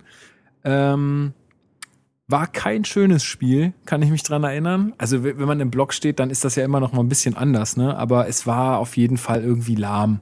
Ich glaube, es war auch echt scheiß Wetter und irgendwie kalt und ähm, Weiser schießt schon früh das einzige Tor. Äh, genau. Ansonsten kann ich mich nur noch daran erinnern, dass es irgendwie ein paar Diskussionen wegen dem Handelver von Skelbrett gab irgendwie. Äh, und ja, und halt dieser Fehlschuss von Hegeler am Ende, aber da haben wir uns auch den alle hatte ich erfolgreich verdrängt. Ja, Da, da hatten irgendwie haben sich alle angeguckt und haben gesagt, ja, typischer Hegeler, ne? Also äh, nichts gegen nichts gegen ihn so, aber das war halt, er ist halt einfach kein Goalgetter, weil wenn man das leere Tor nicht trifft, das ist halt schon bitter. Also Ja. als Profifußballer sollte man das schon schaffen. Zunächst dachte man ja so, man wusste ja noch nicht so genau, wo, wie Ingolstadt die Saison Genau, streiten ja. wird. Ähm, am Ende des Tages, also viele haben sich auch darüber beschwert, wie Hertha da aufgetreten ist und glücklicher Sieg wurde gesprochen und so weiter. Am Ende des Tages sieht man jetzt, dass Hertha sich einfach wie eine Mannschaft angestellt hat, wie, also so angestellt hat wie fast jede Mannschaft gegen Ingolstadt. Ja. Und wir konnten halt die drei Punkte entführen, was viele Mannschaften halt nicht hinbekommen haben gegen sie. Absolut. äh, wofür ja auch schon ja, Ehre wem Ehre gebührt, ne? Also das, äh, wenn man die drei Punkte da mitnimmt und ich finde auch, das war ja dann auch dieses Ding, wir haben uns am Ende relativ hinten reingestellt und dann wurde immer davon gesprochen, dass Ingolstadt uns ja voll reingedrängt hätte und viele Chancen hatte, aber ich war, kann mich daran erinnern, dass ungefähr 15 Schüsse kamen und die alle Richtung äh, Nürnberg eher flogen als Mhm. Tor Jahrstein. Äh, also es war keine wirklich Dominanz, die Ingolstadt aufgebaut hat, es war nur optisch eher so. Ähm, ja, drei Punkte, die man halt mitnimmt. So. Also ja, es war auch das erste, das war auch das äh, einzige Tor bis dahin, was Ingolstadt äh, in der ersten Halbzeit gefangen hat zu Hause. Also es Ja, war schon, also äh, ich habe es ja auch auf meinem, in meinen Notizen stehen, da haben alle gesagt, ja, gegen Ingolstadt, da muss man doch besser auftreten, das ist ja eine schwache Leistung und so weiter. Aber wenn man sich das jetzt mal in der Retrospektive anguckt, Genau. dann muss man echt sagen, das war vollkommen okay, man hatte halt einfach dreckig gewonnen. Ähm, Anders geht's gegen Ingolstadt meistens auch nicht. der Franke würde sagen, passt schon. Ja, passt schon. Ja, also für Weiser habe ich mich extrem gefreut, dass er da sein Tor gemacht hat. Ja. Ähm, hat er auch verdient nach den Leistungen. Und ich meine, gegen Ingolstadt erwartet man auch kein superklasse Bundesligaspiel, sondern es ist einfach so, dass, ja, wer hat es gesagt, dass die eklig spielen? Keine Ahnung. Äh, HSV mal oder als, hat, hat das, ja, Holtby hat das mal als ähm, Holtby hat am gesagt, ja, die spielen eklig. Ja, meine Güte. Ist halt so, aber wenn man als Aufsteiger gegen Topclubs spielt, Ja, keine Hertha Frage. zum Beispiel, muss, man halt, muss man halt teilweise auch eklig spielen. Und wie gesagt, wir haben, den, wir haben die drei Punkte mitgenommen. Gerne abgehakt. Ja, genau. Dann kam das DFB-Pokalspiel gegen Frankfurt. Ähm, war auch kein schönes Spiel. Äh, ich war ja auch vor Ort. Äh, hat man auch, also eigentlich war es ähnlich wie gegen Ingolstadt, dass man das halt so über die Runden gebracht hat oder geschafft hat, aber es war halt auch nicht schön. Also wir, man musste ja auch über 120 Minuten gehen, Ja. gab ja Verlängerung. Ähm, Würde ich jetzt aber auch nicht weiter drauf eingehen wollen. War ja, Ibisevic war dabei bei dem Spiel, weil er nur für die Bundesliga gesperrt war, hat aber auch eigentlich keine Rolle gespielt in dem Moment. Wer hat da, wie ging es nochmal aus und wer hat die Tore gemacht? Ich weiß es echt nicht mehr. Ähm, ich glaube 2-1 oder 3-1. Und die, also ich glaube, erst durch einen Elfmeter in der Nachspielzeit hat, äh, haben wir dann gewonnen. Ich habe ja nämlich gerade nur den Bundesligaspielplan vor mir. Ja, ich Deswegen auch. hab Ich ich, auch. Äh, ja. Ja, aber müssen wir auch nicht unbedingt weiter drauf eingehen. Ja, das hat also gewonnen. Runde Nächste weiter. Runde. Passt. So. Allein das ist ja schon im Gegensatz zu den letzten Jahren ein Erfolgserlebnis, wenn du gegen FSV Frankfurt weiterkommst im Pokal. Also Ja. Genau, und dann kam ein, auch wieder ein, ja, was heißt Negativ-Highlight, aber es war auf jeden Fall eins der weniger schönen Spiele von uns. ein Lowlight. Ja, elfter Spieltag. Gladbach kommt mit einem krassen Flow nach Berlin, irgendwie nach Trainerwechsel von Schubert. Äh, waren gerade irgendwie fünf Spiele in Folge unbesiegt. Äh, und wir haben auch schon alle gesagt, boah, das wird richtig schwierig. Ähm, und das wurde es auch. Ähm, also wir haben eigentlich auch keine Sonne gesehen. Äh, Gladbach deutlich stärker als wir, muss man wirklich sagen. Ähm, ja, und auch verdient äh, 4-1 gewonnen. Dieses, eins, dieses eine Tor von uns, das war ja auch ein Elfmeter vom Baumjohann. Also das war jetzt auch nicht irgendwie, es stand nicht zwischenzeitlich mal 1-1 oder so, sondern man hat schon gemerkt, da ist ein Gladbach gerade am Start, was, was einfach gerade nicht zu schlagen ist, wenn man mal so will. Ne? Also wir hatten ja die ganze Saison, das kommen wir vielleicht auch später noch drauf, immer mal ein bisschen Pech mit so, die Mhm. Mannschaften haben gerade den Trainer gewechselt und sind so voll, Ja. schweben gerade auf so einer Wolke 7 und machen Wir hatten platt. nicht das Momentum auf unserer Seite, das stimmt. Ja. Äh, was Ja. mir sonst noch im Gedächtnis geblieben ist von dem Spiel, war, äh, dass äh, Kalu sich am Kopf verletzt hat, ziemlich böse. Äh, Mhm. hat einen Ball abbekommen und hat sich dann selber mit der Hand gegen den Kopf geschlagen. Also der Ball ist gegen die Hand und die Ja. Hand dann gegen den Kopf und hat sich dann quasi mit seiner eigenen Hand eine Platzwunde zugefügt, Mit- was dann ja. den legendären Turban zur Folge hatte. Der hatte sich doch richtig den Fingernagel reingerammt, das weiß ich noch. Der hatte nämlich nicht nur eine Platzwunde, sondern sich so Kratzspuren irgendwie am Kopf. Ah, Okay. Äh, und kurz vor Schluss kam Janni Regesel rein, Stimmt, ja. der dann auch nochmal für die nächsten Wochen äh, durchaus eine interessante Personalie darstellen sollte. Ich war ja zu dem Zeitpunkt dann ja auch, also ich weiß nicht mehr ganz genau wann, aber beim Rasenfunk und da äh, hatte mich äh, der Max Jakob Ost auch gefragt, ähm, was sind denn momentan so Personalien, die er für sich am Stammtisch quasi raushauen könnte. Da habe ich auch gesagt, Janne Regese. Also der, das war so sein, sein Moment in der Saison. Mhm. Ähm, Gladbach muss ich sagen, das Spiel, klar, man hat 4 zu 1 verloren und am Anfang wurde man noch überrollt. Dennoch finde ich, ist das 4 zu 1 zu hoch gewesen. Also 3-1 hätte ich gesagt, ja, das, das passt, aber 4-1 fand ich dann doch ein bisschen arg hoch, weil Hertha insgesamt gar nicht mal so schlecht gespielt hat. Also äh, wir waren nur am Anfang halt, wurden wir echt überfahren. Und dann, finde ich, ging das auch. Also, ja, aber man hatte zu keiner Zeit das Gefühl, jetzt geht noch mal was. Also nee, saß das nicht, da aber, dachte aber ich fand ja, jetzt gut, auch nicht, also ein ges- 4 zu 1, finde ich, klingt für mich eher nach Kantersieg und an die Wand gespielt. Und so krass würde ich es tatsächlich gar nicht mal bezeichnen. Aber äh, sei es drum. Äh, ist ja. Ja. jetzt auch müßig. Ja, ich denke auch, dass es ein bisschen was damit zu tun hatte. Man ähm, hat davor die beiden Auswärtsspiele gehabt in Ingolstadt und in, äh, äh, in Frankfurt. Man war äh, eine Zeit lang nicht zu Hause. Also äh, nach Ingolstadt ist man sofort nach Frankfurt gefahren. War da nicht zu Hause quasi eine Zeit lang. Das war, glaube ich, auch ein ungewohnter Rhythmus für die Spieler. Ich denke, sowas hat schon echt einen großen Einfluss ähm, auf, auf so eine Qualität der Mannschaft, weil, wie gesagt, auf solchem Niveau sagt man ja immer entscheiden solche Kleinigkeiten und das sind vielleicht so Kleinigkeiten, ja.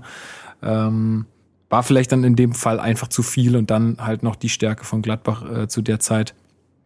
Ja, somit kommt so ein 4-1 zustande. Sowieso Gladbach äh, nicht so ein toller Gegner für uns diese Saison. Genau. Und generell auch irgendwie Ja. habe ich noch nie so ein super gutes Spiel. Also ich habe jetzt kein Spiel in Erinnerung, wo wir super krass gut gegen Gladbach gespielt haben. Ja, also ich, ich wollte es später noch sagen, dann, äh, wo wir dann zur Rückrunde kommen, kann man auch vorgreifen, dass Gladbach auch eine der einzigen Mannschaften war, gegen die wir zweimal verloren haben. Mit Bayern München, glaube ich, und sonst gar keine Mannschaft. Ja. Ähm, also das äh, liegt uns einfach nicht. Zwölfter Spieltag, 3 zu 1 gegen Hannover. Und das war das Spiel, die, ähm, wo der legendäre Turban äh, dann zum Einsatz kam. Also Kalu mit einem Turban am Kopf äh, durch diese Verletzung von äh, ähm, aus, ähm, gegen Gladbach. Das Ganze in Hannover, äh, wo er drei Tore macht. Ähm, eins davon durch einen Elver. Äh, und der Gegentreffer war auch durch einen Elver. Ähm, ja, kann man beide geben, würde ich sagen. Ähm, absolut souveränes Spiel von uns.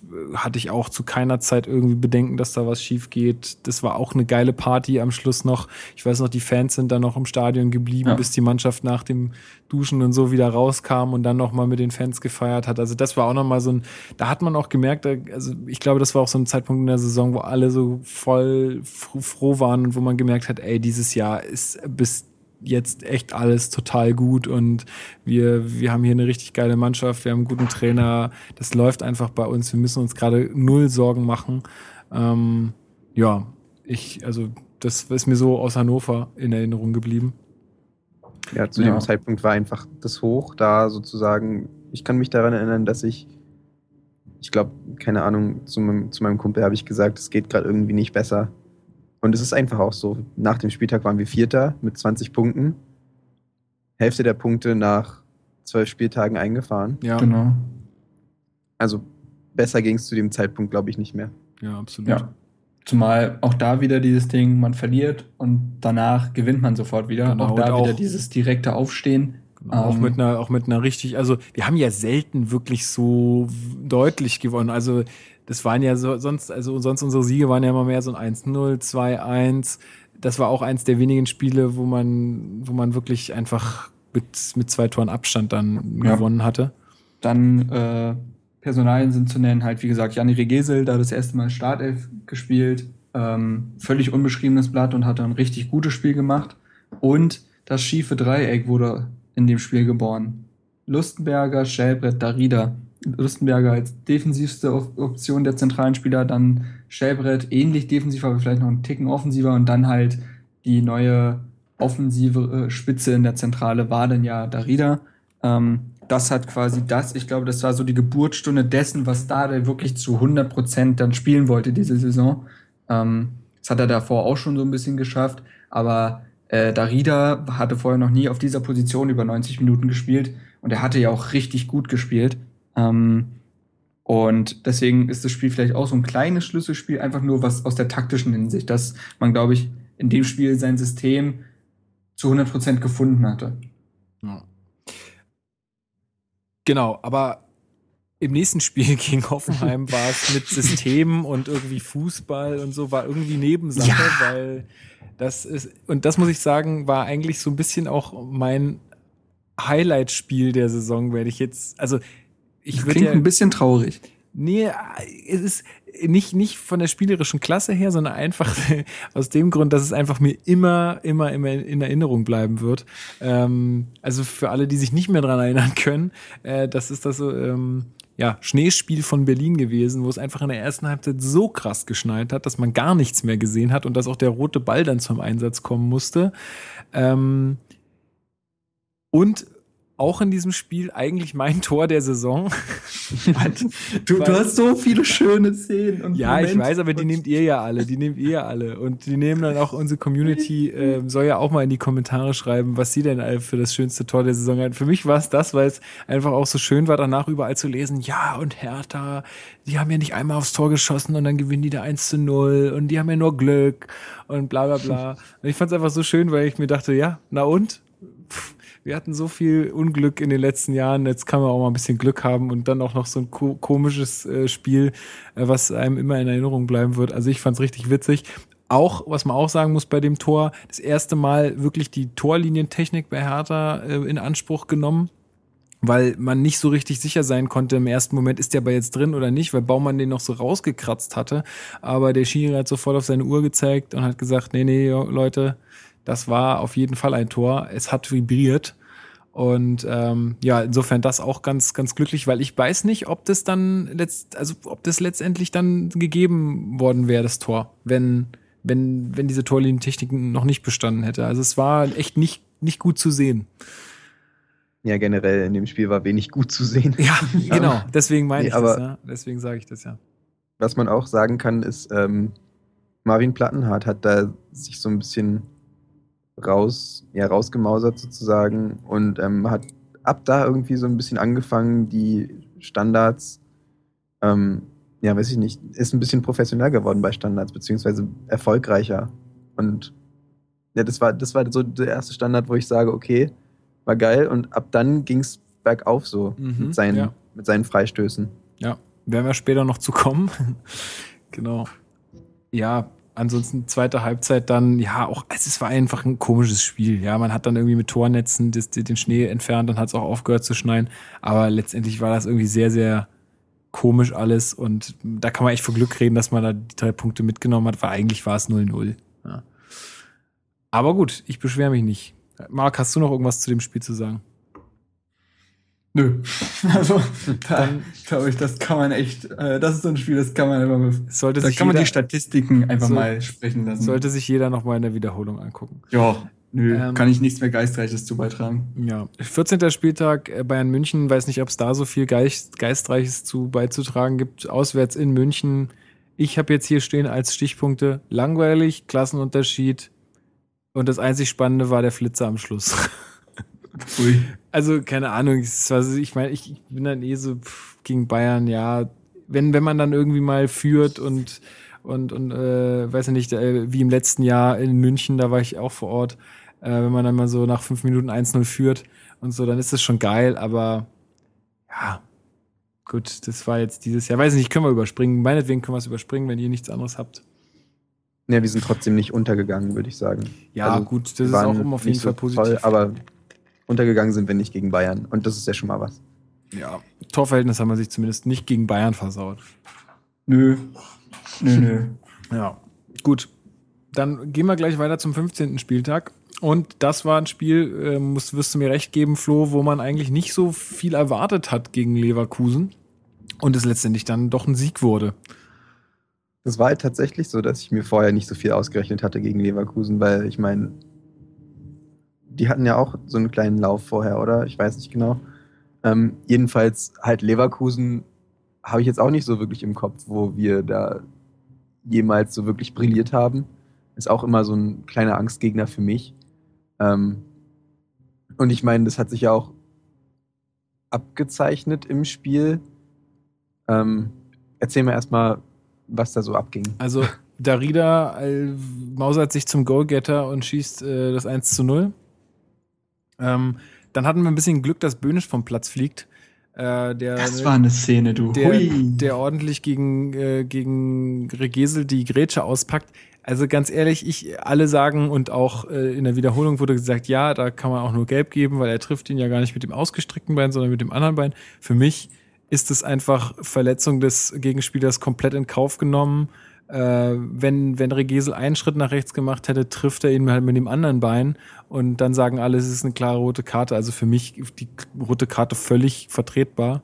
Ähm, ja, hatten wir so ein bisschen Glück, dann war Leverkusen in Unterzahl, dann schießt Chicharito das 1-1, ähm, der zu der Zeit auch eine richtig gute Phase hatte, ja, eigentlich die ganze Saison eine gute Phase hatte, aber war schon, äh, war schon gut von ihm gemacht, auch der erste Torschuss von Leverkusen und dann köpft Brooks nach einem Eckball äh, das 2 zu 1, was das erste Eckballtor in 2015 war. also das muss man sich auch mal vorstellen. Und ja, genau, aber das, das ähm, hatte ich damals nicht so erwartet, war total positiv überrascht und wäre auch mit dem Unentschieden zufrieden gewesen. Aber dass es dann auch wieder ein Heimsieg wird und man damit irgendwie fünf der letzten sechs Heimspiele gewonnen hatte, das war für mich so zu, nicht zu erwarten. Oder Marc, hattest du da irgendwie andere Vorstellungen zu dem Zeitpunkt? Nee, also, also, naja, ich, tatsächlich weiß ich gar nicht mehr, was ich vor dem Spiel gedacht habe, aber tendenziell wahrscheinlich jetzt auch nicht, dass wir die drei Punkte da abholen. Ähm, es war endlich der Beweis, dass wir gegen große Mannschaften gewinnen können, denn das war ja immer wieder in den Schlagzeilen, Hertha kann es nicht gegen die Großen und das wird sie am Ende auch äh, äh, nicht bei den Großen halten können. Ähm, wie man das jetzt auch am Ende des Tages definieren möchte, ist es so, dass wir gegen Leverkusen dann endlich gewonnen haben, völlig verdient. Und ähm, da hatte ich ja tatsächlich auch in den Einzelkritiken Kritiken, äh, die Trainerpassage geschrieben, weil ich finde, taktisch war das eine ja, Meisterleistung, ist ein großes Wort, besonders heutzutage, wo ja taktisch viel möglich ist, aber es hat gezeigt, dass äh, Dardai wird man ja echt wissen, was sie da tun. Ähm, es war halt so, dass wir, um es vielleicht einfach nur kurz aufzudröseln, könnte man bei so einem speziellen Spiel ja durchaus mal tun, ein, paar, ein zwei Minuten drüber reden. Ähm, 4-4-2 haben wir gespielt Und das war auf sehr, sehr starkes Pressing ausgelegt. Das heißt, die beiden Mittelstürmer, Kalun und Divisevic, haben im Verbund immer wieder, äh, also im Verbund mit den Außenspielern Weiser und Haraguchi, immer wieder gestört. Auch Regese auf der rechten Seite zusammen mit Weiser, Böhnisch, immer wieder unter Druck gesetzt. Das machte, äh, das äh, wirkte dadurch sehr gut, dass der Böhnisch ein spielerisch durchaus limitierter Spieler ist. Mhm. Äh, und wenn er angelaufen wird, ist es sehr schwer für Leverkusen in irgendeiner Weise das Spiel zu eröffnen. Ähm, und so hat man die gegnerische Viererkette extrem unter Druck gesetzt. Und wenn sie mal durchbrach, konnte das nur dadurch geschehen, dass sie über die Außen irgendwie durchgebrochen sind, über den schnellen Bellarabi oder ähnliches oder Mimedi, weil auch Darida und äh, Schäbret in der Mitte als defensive Sechser sehr gut als Auffangnetz fungiert haben. Also da kam durch die Mitte gar nichts durch. Äh, bedeutet also, dass Leverkusen über die Außen spielen musste. Und über die Außen kannst du meistens nur durchbrechen, wenn du halt auch mit Flanken spielst. So, jetzt musste sich ein Chicharito gegen Brooks und Schlank, ah, ist es Stark oder Langkamp gewesen? Sekunde. Ah, Lustenberger war es, okay. Ähm, musste sich dann gegen Brooks und Lustenberger in der äh, Abwehr durchsetzen in Kopfballduellen, was ihm nicht gelang. Sein Tor war ja dann auch etwas aus dem Nichts, muss man sagen. Ähm, und auch sehr oft durch seine individuelle Klasse bedingt. Und das insgesamt, diese Takt, dieser taktische Kniff, wie sie halt das Pressing konsequent so gespielt haben, war für mich auch der Punkt, warum ich gesagt habe, dieses Spiel wurde auch komplett verdient gewonnen. Weil ja. einfach Taktik auch Taktik geschlagen hat und Spieler das auch wirklich zu 100 Prozent konsequent durchgezogen haben. Auch das zieht sich ja durch die Saison, dass unsere Mannschaft durchweg uns äh, die Taktik konsequent durchgezogen hat. Ja. Ähm, ich, ja. ich, muss auch sagen, das war auch so die stärkste Phase der ganzen Saison. Also wir kommen ja jetzt noch auf die nächsten beiden Spiele, die auch gewonnen wurden. Aber es war wirklich die stärkste Phase ähm, mal abgesehen von den Niederlagen gegen Bayern, Gladbach und Schalke, haben wir alles gewonnen. Und ähm, bis, bis, dann zum, bis dann zum Ende der Hinrunde. Und ich muss sagen, das war einfach auch die, die stärkste Phase der ganzen Saison, wo, man, wo halt einfach alles gepasst hat. Ja. Ähm, wo auch, ich glaube, so, so das, das eingespielteste Team irgendwie immer auf dem Platz stand. Und ja, also das war, wie du, ja, hast du ganz richtig gesagt, das war auch taktisch einfach gut gemacht. Ja. ja dann würde ich fast gleich weiterspringen zum 4 zu 0 gegen Darmstadt, was ja auch keiner so richtig erwarten konnte. Also ich weiß nicht, ich hatte schon damit gerechnet, dass wir auch da was holen können und äh, Darmstadt zu Hause, was man ja auch immer gesagt hatte, ja, Darmstadt zu Hause wird ganz schwer, die zu schlagen und so, war ja dann auch für andere Mannschaften gar nicht so schwer äh, letztendlich, aber dass man da jetzt mit dem 4-0 nach Hause fährt, hätte auch keiner gedacht. Ähm, Ibisevic mit seinem dritten Doppelpack der Saison, ähm, Kalu auch mit einem wunderschönen Tor, wunderschön dadurch, dass er sich auch wirklich gut durchsetzt und den Oberknaller hat ja äh, dann äh, Plattenhardt mit seinem Freistoß rausgehauen, ja. der auch wunder, wunderschön war. Ähm, Flo, was, was gibt's da zu dem Spiel noch zu sagen? Also für mich auch super souverän und. Ja, also wir haben dominiert, anders als in der Rückrunde im Spiel, aber ist ja auch egal bisher. Ähm, dominiert, äh, super Spiel, viel mehr gibt es dazu nicht zu sagen. Ähm, nach dem Spiel das erste Mal auf dem dritten Platz äh, in der Tabelle. Ja. Und dann auch erstmal nicht mehr. Dann auch erstmal den, den Platz nicht mehr hergegeben, genau. Ähm, da, ich muss sagen, an dem Spieltag hatten wir, glaube ich, ziemlich Glück, dass unsere Mitstreiter Wolfsburg, Gladbach und Leverkusen, glaube ich, allesamt verloren haben, wenn ich mich nicht täusche oder so. Ähm, Wolfsburg hat unentschieden gespielt. Ähm, äh, Gladbach hat verloren, deshalb konnten wir uns so ein bisschen in der Tabelle auch absetzen. Ähm, und ja, an dem 4 zu 0 gibt es gar nichts dran zu rütteln. War eine super Leistung. Ja. War das dein Tor der Saison, Marc? Ähm, hm. Also ich habe mir ein paar notiert, weil an sich müsste, muss es ja der Lusthammer sein. Eigentlich also, ja. Ne? Eigentlich ja, aber das ist halt schon wieder so offensichtlich, dass man es ja fast gar nicht nehmen möchte. Äh, es ist einer meiner Lieblingstore, sagen wir mal so. Ich kann ja, mich nicht so ganz schon, War schon wunderschön, ja. Äh, ich wüsste tatsächlich auch nicht, wann wir das letzte Mal einen direkten Freistoß verwandelt haben. Ich weiß es wirklich nicht. Ronny müsste es gewesen sein. Ja. Stimmt, Ronny, irgendwann in der ersten Liga gegen Hannover wahrscheinlich.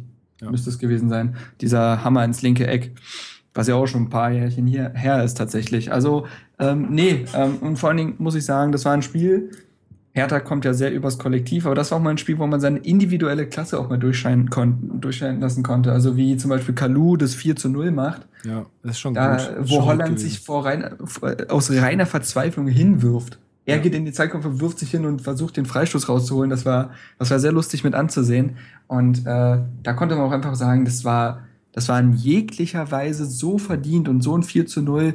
Das, ja, also ich muss sagen, das hat mich tatsächlich, wenn man den Bogen schlagen möchte, ein bisschen an die Saison unter Favre erinnert, 2008, 2009. Mhm. Da hatten wir, es hätte noch besser gepasst, wenn, äh, da haben wir nämlich am 17. Spieltag 4 zu 0 gegen Karlsruhe gewonnen. Aufsteiger, ja. Und das war auch so ein Schlusspunkt der Hinrunde, wo man gesagt hat, okay, jetzt sind wir genau, jetzt haben wir unser Maximum erreicht. Und Darmstadt, okay, war jetzt am 16., aber passt ja ungefähr. Äh, auch Aufsteiger 4 zu 0 weggehauen. Und das fand ich, war so eine kleine, ja, konnte man so ein bisschen den Bogen spannen und nee, also Topspiel. Ja. Ja, auch überraschend, für mich zumindest, war dann äh, bei, nächsten, am nächsten Spieltag das 2-0 gegen Mainz, weil ich auch, Mainz war auch äh, zu dem Zeitpunkt äh, in einer sehr guten Phase, glaube ich.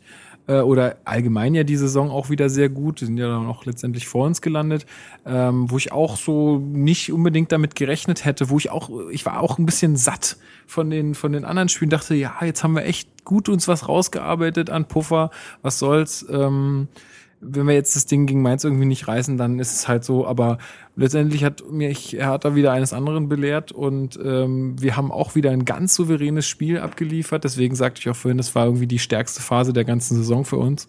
Ähm, wieder das 1-0 durch Darida. Ähm, ja, und Mainz hat in dem ganzen Spiel eigentlich keine Sonne gesehen.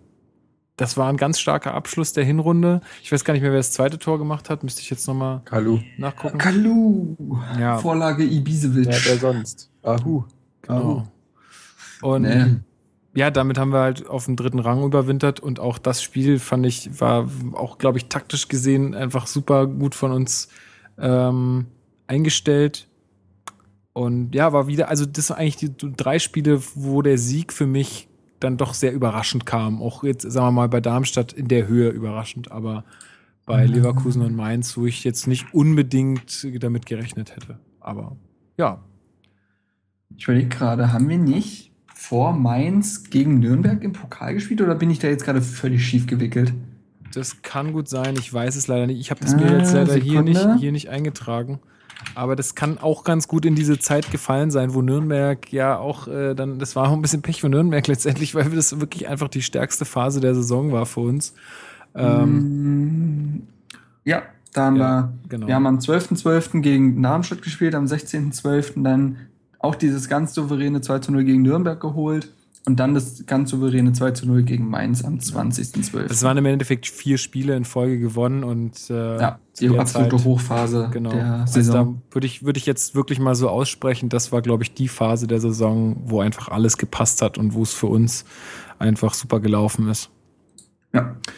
Ja, dann haben wir äh, überwintert auf Rang 3. Alle waren irgendwie super glücklich und haben sich die Augen gerieben und haben das, ich habe das gar nicht so richtig realisiert.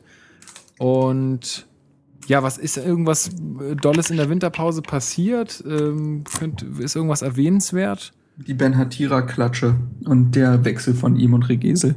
Ah ja, genau. Regese wechselt zu Frankfurt und Benatira ebenfalls zu Frankfurt, weil Benatira leistungsmäßig ja lang, längst nicht mehr auf dem Niveau war, wo er vor seiner Verletzung war, irgendwie oder durch seine Verletzung dann irgendwie auch bei Hertha irgendwie ein bisschen keinen keinen Stand mehr hatte und dann durch diese Klatsche eh nicht mehr. Ähm, haben wir auch ausführlich besprochen in dem Podcast äh, dazu. Äh, müsst ihr euch mal raussuchen. Ähm, ja, genau, das war aber auch so das Einzige, was personell passiert ist. Stark zu dem Zeitpunkt wieder fit, weiß ich gar nicht mehr so richtig. Also es war ja dann mal irgendwie wieder so ein Gespräch, er wäre wieder fit, dann ähm, hat die Schulter doch wieder Zicken gemacht, aber letztendlich war dann auch klar, Jahrstein bleibt erstmal im Tor, weil der so gute Leistung abgeliefert hat. Mhm. Ähm, und der 18. Spieltag begann dann wieder mit Augsburg, was aber nicht mehr so erfolgreich äh, begann wie äh, zur Hinrunde. Ein 0-0. Meine einzige Notiz ist, es gibt nicht viel zu sagen, weil es einfach auch in diesem Spiel nichts Nennenswertes gab, was erwähnenswert ist. Nö, einfach 0-0. Ja, Ja. 0-0 trifft ganz gut. So, dann, Einfach dann nehmen wir die, die Zeit, die wir dafür nicht verschwenden, nehmen wir lieber uns für den 19. Spieltag. Das war nämlich ähm, auswärts gegen Werder Bremen. Ich glaube, du warst auch mit dabei, Marc, ne? Ja, ich war tatsächlich meine, also nehmen wir jetzt mal Union raus, war es meine erste Auswärtsfahrt. Ey, und dann gleich mal so ein Kracher in mehreren Hinsichten. Also bin dann zusammen mit Alex, der sei an der Stelle gegrüßt, den kennt ihr ja auch, unseren Redakteur, ähm, war ich dort zusammen gegen Bremen dort. 3 zu 3 am Ende des Tages, ein Spiel, was, wo man zweimal mit zwei Toren Unterschied geführt hatte und das Ding eigentlich nach Hause rocken muss. Muss, Ähm, muss. Muss, aber Muss. trotzdem, eigentlich muss, ja, also nicht darf oder kann, muss. Es gibt keine Ausreden. Es ist Ja, ein Muss. genau. Nee, also, äh, reißen wir es mal kurz ab. Ähm, Hertha und Bremen haben lange Zeit gebraucht, um sich zu finden. Das war alles noch sehr viel Mittelfeldgeplänkel und so weiter. Und in der 29. Minute greift sich, ja, fasst sich Darida einfach mal ein Herz und haut das Ding, äh, also, äh, ich weiß nicht, waren, waren also 25 Meter Ja, oder Wahnsinnstor, Wahnsinnstor. äh, ins linke Eck. Auch da gibt's ja, da gab es oft die Spekulation, ob Wiedwald da was machen kann. Sei es drum, es ist ein geiles Tor. Ja. So, können wir ja so gerne Ding so hätte ich auch niemals erwartet von Darida. Also ja, der haut ihn einfach raus. Also oft ist es ja dieses sehr überlegte Spiel von uns und wir sind ja gar nicht mal so die Mannschaften, die viel mit Distanzschüssen arbeiten, sondern eher den Ball ins Tor tragen wollen. Äh, hängt da damit zusammen, zusammen. Hertha hatte, glaube ich, mit die wenigsten Torschüsse in dieser Saison äh, von allen Bundesligisten, aber gleichzeitig halt auch eine der höchsten Verwertungen, was halt da damit zusammenhängt, dass da der immer gesagt hat, er will hochwertige Chancen haben. Nur aufs Tor schießen bringt nichts. Und da hat sich Darida aber mal dagegen entschieden und haut den Ball halt rein. Ja. Vielleicht hat er Ähm, auch einfach ges- gesehen oder auch so ein bisschen äh, ein Gefühl dafür gehabt, dass der Torwart wirklich da einfach Ja. schlecht steht und dann Ja, klar, machst du klar, sowas klar. einfach mal. Der weiß, der weiß ja durchaus, was er am Fuß hat. Ja. Ähm, gefolgt von der 41. Minute und dem nächsten direkten Freistoßtor von Marvin Plattenhardt. Ja, auch Ähm, mega geil.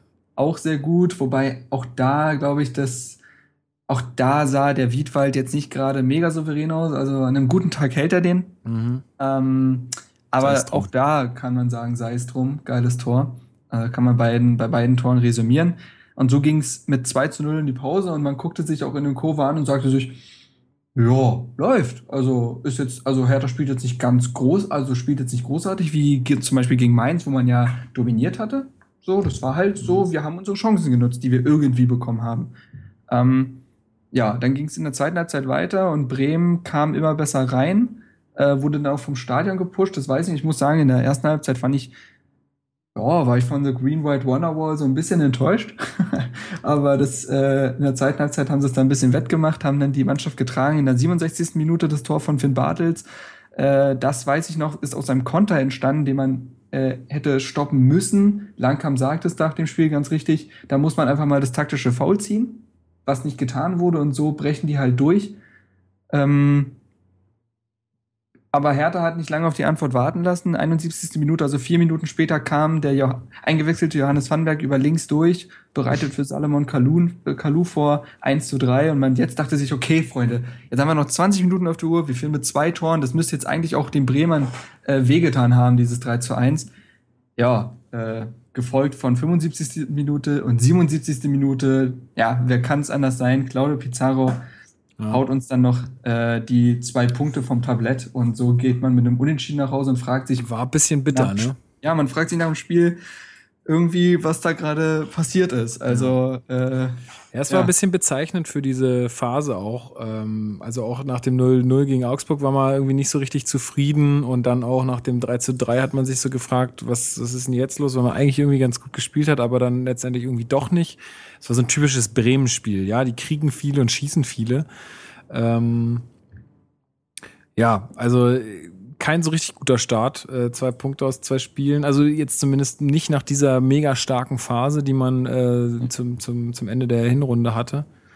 Ähm, auch am 20. Spieltag dann 0-0 gegen Borussia Dortmund gespielt, was jetzt mal vom Namen her in Or also wo man sagen muss, wenn man es einzeln betrachtet, es ist gut, weil Hertha hat super stark mitgehalten, hat Ich auch fand- gut, gute fand, Chancen es war kreiert. War richtig, defensiv war es überragend, Ja, was wir gespielt absolut. haben. Also, äh, da gab ja die vielen Statistiken.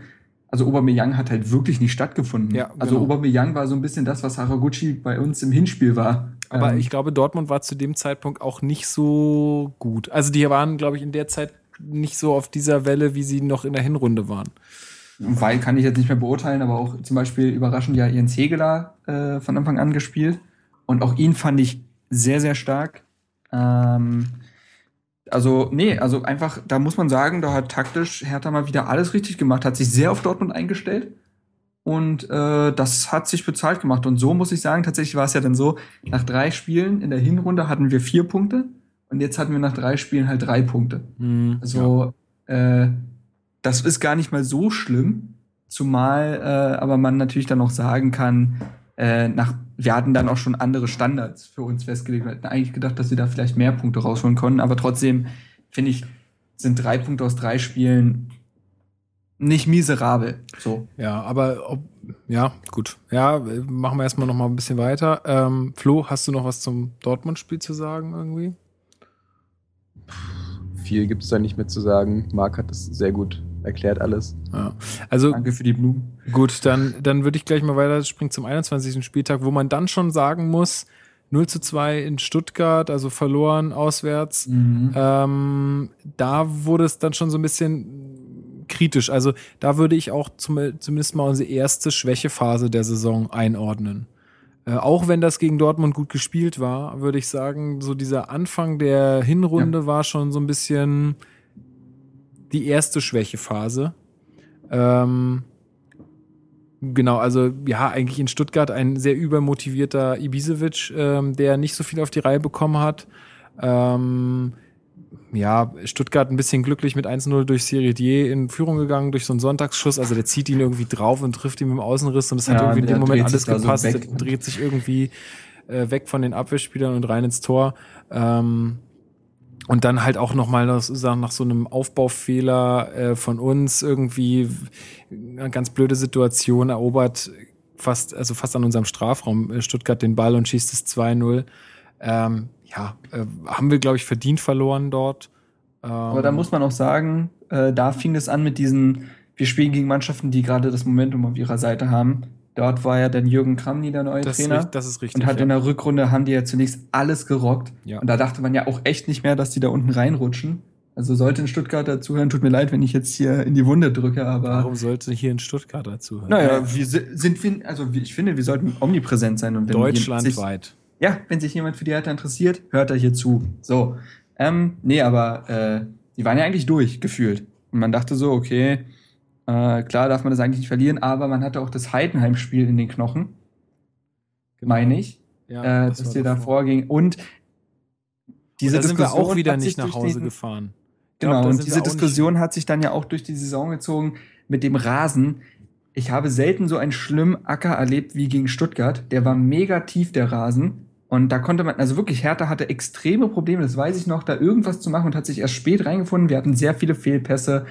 Sie hatten einen schlimmen Antritt. Ich weiß noch, alle Spieler haben locker eine Sekunde bis zwei mehr gebraucht, um sich zu drehen, weil sie sonst ausgerutscht wären auf diesem Rasen. Das war ganz, ganz schlimm. Mhm. Und es hat uns als äh, ja, spielintensivere Mannschaft, also die, die das Aufbauspiel ja mehr forciert, äh, hat das eher wehgetan als Stuttgart. Klar, Rasen als Ausrede nehmen ist immer so eine Sache, aber das hat nochmal zu den Anstrengungen im Pokal halt nochmal irgendwie sowas draufgegeben. Ähm, und wie gesagt, Stuttgart, die Mannschaft der Stunde zu dem Zeitpunkt, Aber war ein Spiel, wo man auf jeden Fall Erklärung gefunden hatte, dass Ja. bei Hertha mal vielleicht der Akku leer war und bei Stuttgart äh, ja, die wie bei Crank sich da eine Batterie in den Mund gehalten haben und wie die Duracell-Häschen da auf dem Platz rumgesprungen sind. Äh, ja, da sind, sind halt, glaube ich, zwei Gegensätze in dem Spiel aufeinander getroffen. Ja, aber das war auch der, das war, muss man sich mal vorstellen, ja, gegen ähm, Augsburg, Bremen, Dortmund unentschieden gespielt, gegen Stuttgart verloren und trotzdem nur Vierter. Ja, äh, das ist schon echt krass, also wie auch da die anderen Mannschaften gepatzt haben Ja, müssen in, in, zu der Zeit. Das war halt echt unser Glück und das war auch, glaube ich, das, was auch Dada jetzt letztendlich immer meinte, ich kann ja nichts dafür, wenn die anderen so schlecht sind, ja. Genau. Ähm, also, weil wir haben mit echt nicht guten Leistungen teilweise oder mit, mit halt nicht so vielen Punkten trotzdem irgendwie da äh, die Champions League Plätze gehalten. Ja. 22. Sp- 22. Spieltag 1-1 Flo gegen Wolfsburg zu Hause. Ähm, ja, 1 zu 0 äh, Führung für Wolfsburg. Ähm, und dann äh, schießen wir trotzdem noch das 1 äh, zu 1. War ein bisschen glücklich, glaube ich, auch, ne? Weiß nicht, Ja, ob du es noch in war- Erinnerung das war hast. ziemlich glücklich. weil- Ähm, ja. Ja, keine Ahnung. Es war halt so ein, also ich habe mir halt vorher irgendwie schon ein bisschen Hoffnung gemacht, weil eben Wolfsburg gerade da auch in der Phase war, wo sie so ein bisschen geschwächelt haben. Und vielleicht hätte man sich da an Wolfsburg so ein bisschen hochziehen können, sozusagen. Ja, genau, das, ich glaube, wir hatten alle so ein bisschen die Hoffnung, dass es da dann doch wieder ein bisschen, also dass, dass wir da dann irgendwie den Sieg holen. Ähm, und dass das dann relativ schnell durch das 1 von Wolfsburg so ein bisschen niedergeschmettert wurde. Äh, und man muss dann sagen, vier Punkte aus fünf Spielen ist halt schon echt bitter. Ja, das war dann echt nicht gut. Ja, Mhm. trotzdem hatten wir halt relativ viel Glück, dass wir das dann nicht noch verloren haben. Ich glaube, Luis Gustavo hat dann den Ball noch gegen den Pfosten geschossen. Das Ja. stimmt. Ähm, aus zwei Meter Entfernung oder Ja, so. genau. Wie man den nicht machen kann, weiß ich auch nicht. Also da hatten wir relativ viel Glück. Ja. Ähm, und jetzt auch nochmal kleiner Fun Fact von letzter Saison. Letzte Saison war der vierte. Ähm, zu diesem Zeitpunkt hatte der 61 Punkte.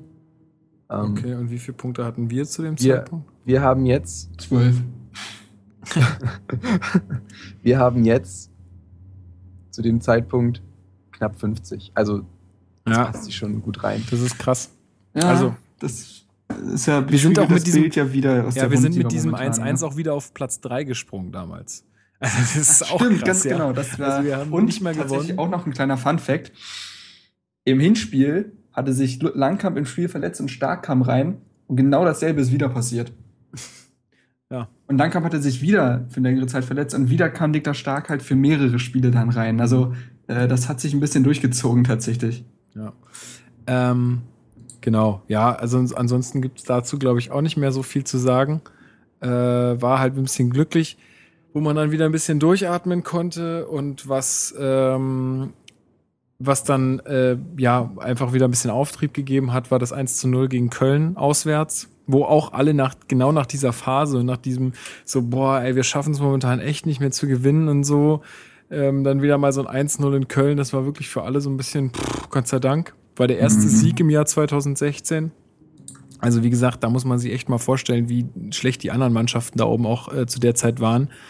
Ähm, Darida war gelb gesperrt, wo man auch gesagt hat, oh Mist, ohne unseren Dauerläufer, wie soll das funktionieren? Und äh, das schiefe Dreieck außer Kontrolle quasi. Und naja, alle waren halt irgendwie so gar nicht so euphorisch und dann hat man es doch geschafft, äh, in 1-0 in Köln rauszuleiern. Ich glaube, ich habe das Spiel gar nicht ganz gesehen oder gar nicht gesehen. Äh, Blieb euch sonst noch irgendwas in Erinnerung? Naja, Schellbrett äh, hat irgendwie das zweite Mal einen Elfmeter verursacht, der nicht gegeben wurde. Ähm, Ah ja, genau, da hatten wir auch so ein bisschen Glück, ja. Aber da war, Ja, glaube ich, also- auch für uns nochmal am Anfang irgend so eine Szene, wo ich dann sage, das passt schon.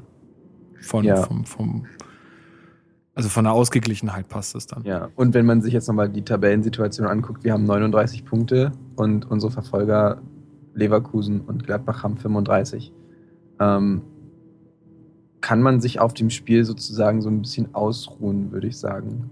Also, Ja. Also zumal es ja Das auch war so das das, Feeling äh, es war, wurde ja immer noch die ganze Zeit von äh, wir wollen 40 Punkte haben und setzen uns dann neue Ziele äh, gesprochen.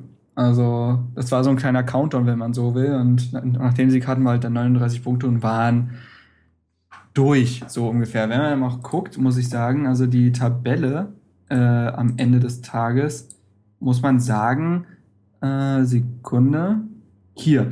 Also muss man sagen, äh, der HSV zum Beispiel hatte 41 Punkte am Ende und war, äh, war dann fünf Punkte überm Schnitt. Also ich finde dieses Jahr, äh, oft ist es dieses, ja, 40 Punkte, das sagt man zwar immer, aber das braucht man ja eigentlich nicht. Aber ich finde, Mhm. dieses Jahr hat es durchaus zugetroffen. Wenn man, äh, wenn man sieht, der 16. Frankfurt hatte 36 Punkte, finde ich, waren diese 40 Punkte die Saison durchaus von Nutzen. Ähm, oft reichen ja auch schon mal 35 bis 32, aber ja, das war durchaus, glaube ich, dann auch verständlich, dass man die sich erstmal holen wollte, auch wenn natürlich eigentlich man schon wusste, dass man da nicht mehr wirklich in Gefahr geraten wird. Ja. Ähm, trotzdem hat es, glaube ich, so ein klein, so, so ein Kieselstein vom, von den Schultern schon runtergenommen. Absolut. Ähm, genau, es ging dann auch weiter. Ich, ähm, genau, es war auswärts in Köln. Äh, es ging dann auch weiter ähm, zu Hause gegen Frankfurt. Ähm, 2 zu 0 Sieg. Es gab ein paar Diskussionen am Anfang über eine Aktion von Darida, der, ja. äh, wie hieß er, Fabian irgendwie, mhm. äh, ja, eigentlich taktisch fault im Endeffekt. Äh, und wo man eigentlich gesagt hätte, rot im ersten Moment, aber ähm, Kienhöfer, glaube ich, war das, der gesagt hat, nee, die äh, Abwehrspieler hätten noch eingreifen können. Gut, die Diskussion, das haben wir alles ausführlich besprochen im äh, Podcast dazu. Ähm, gab dann doch nur Gelb für Darida. Das war schon mal ein sehr, sehr großes Glück für uns. Yep.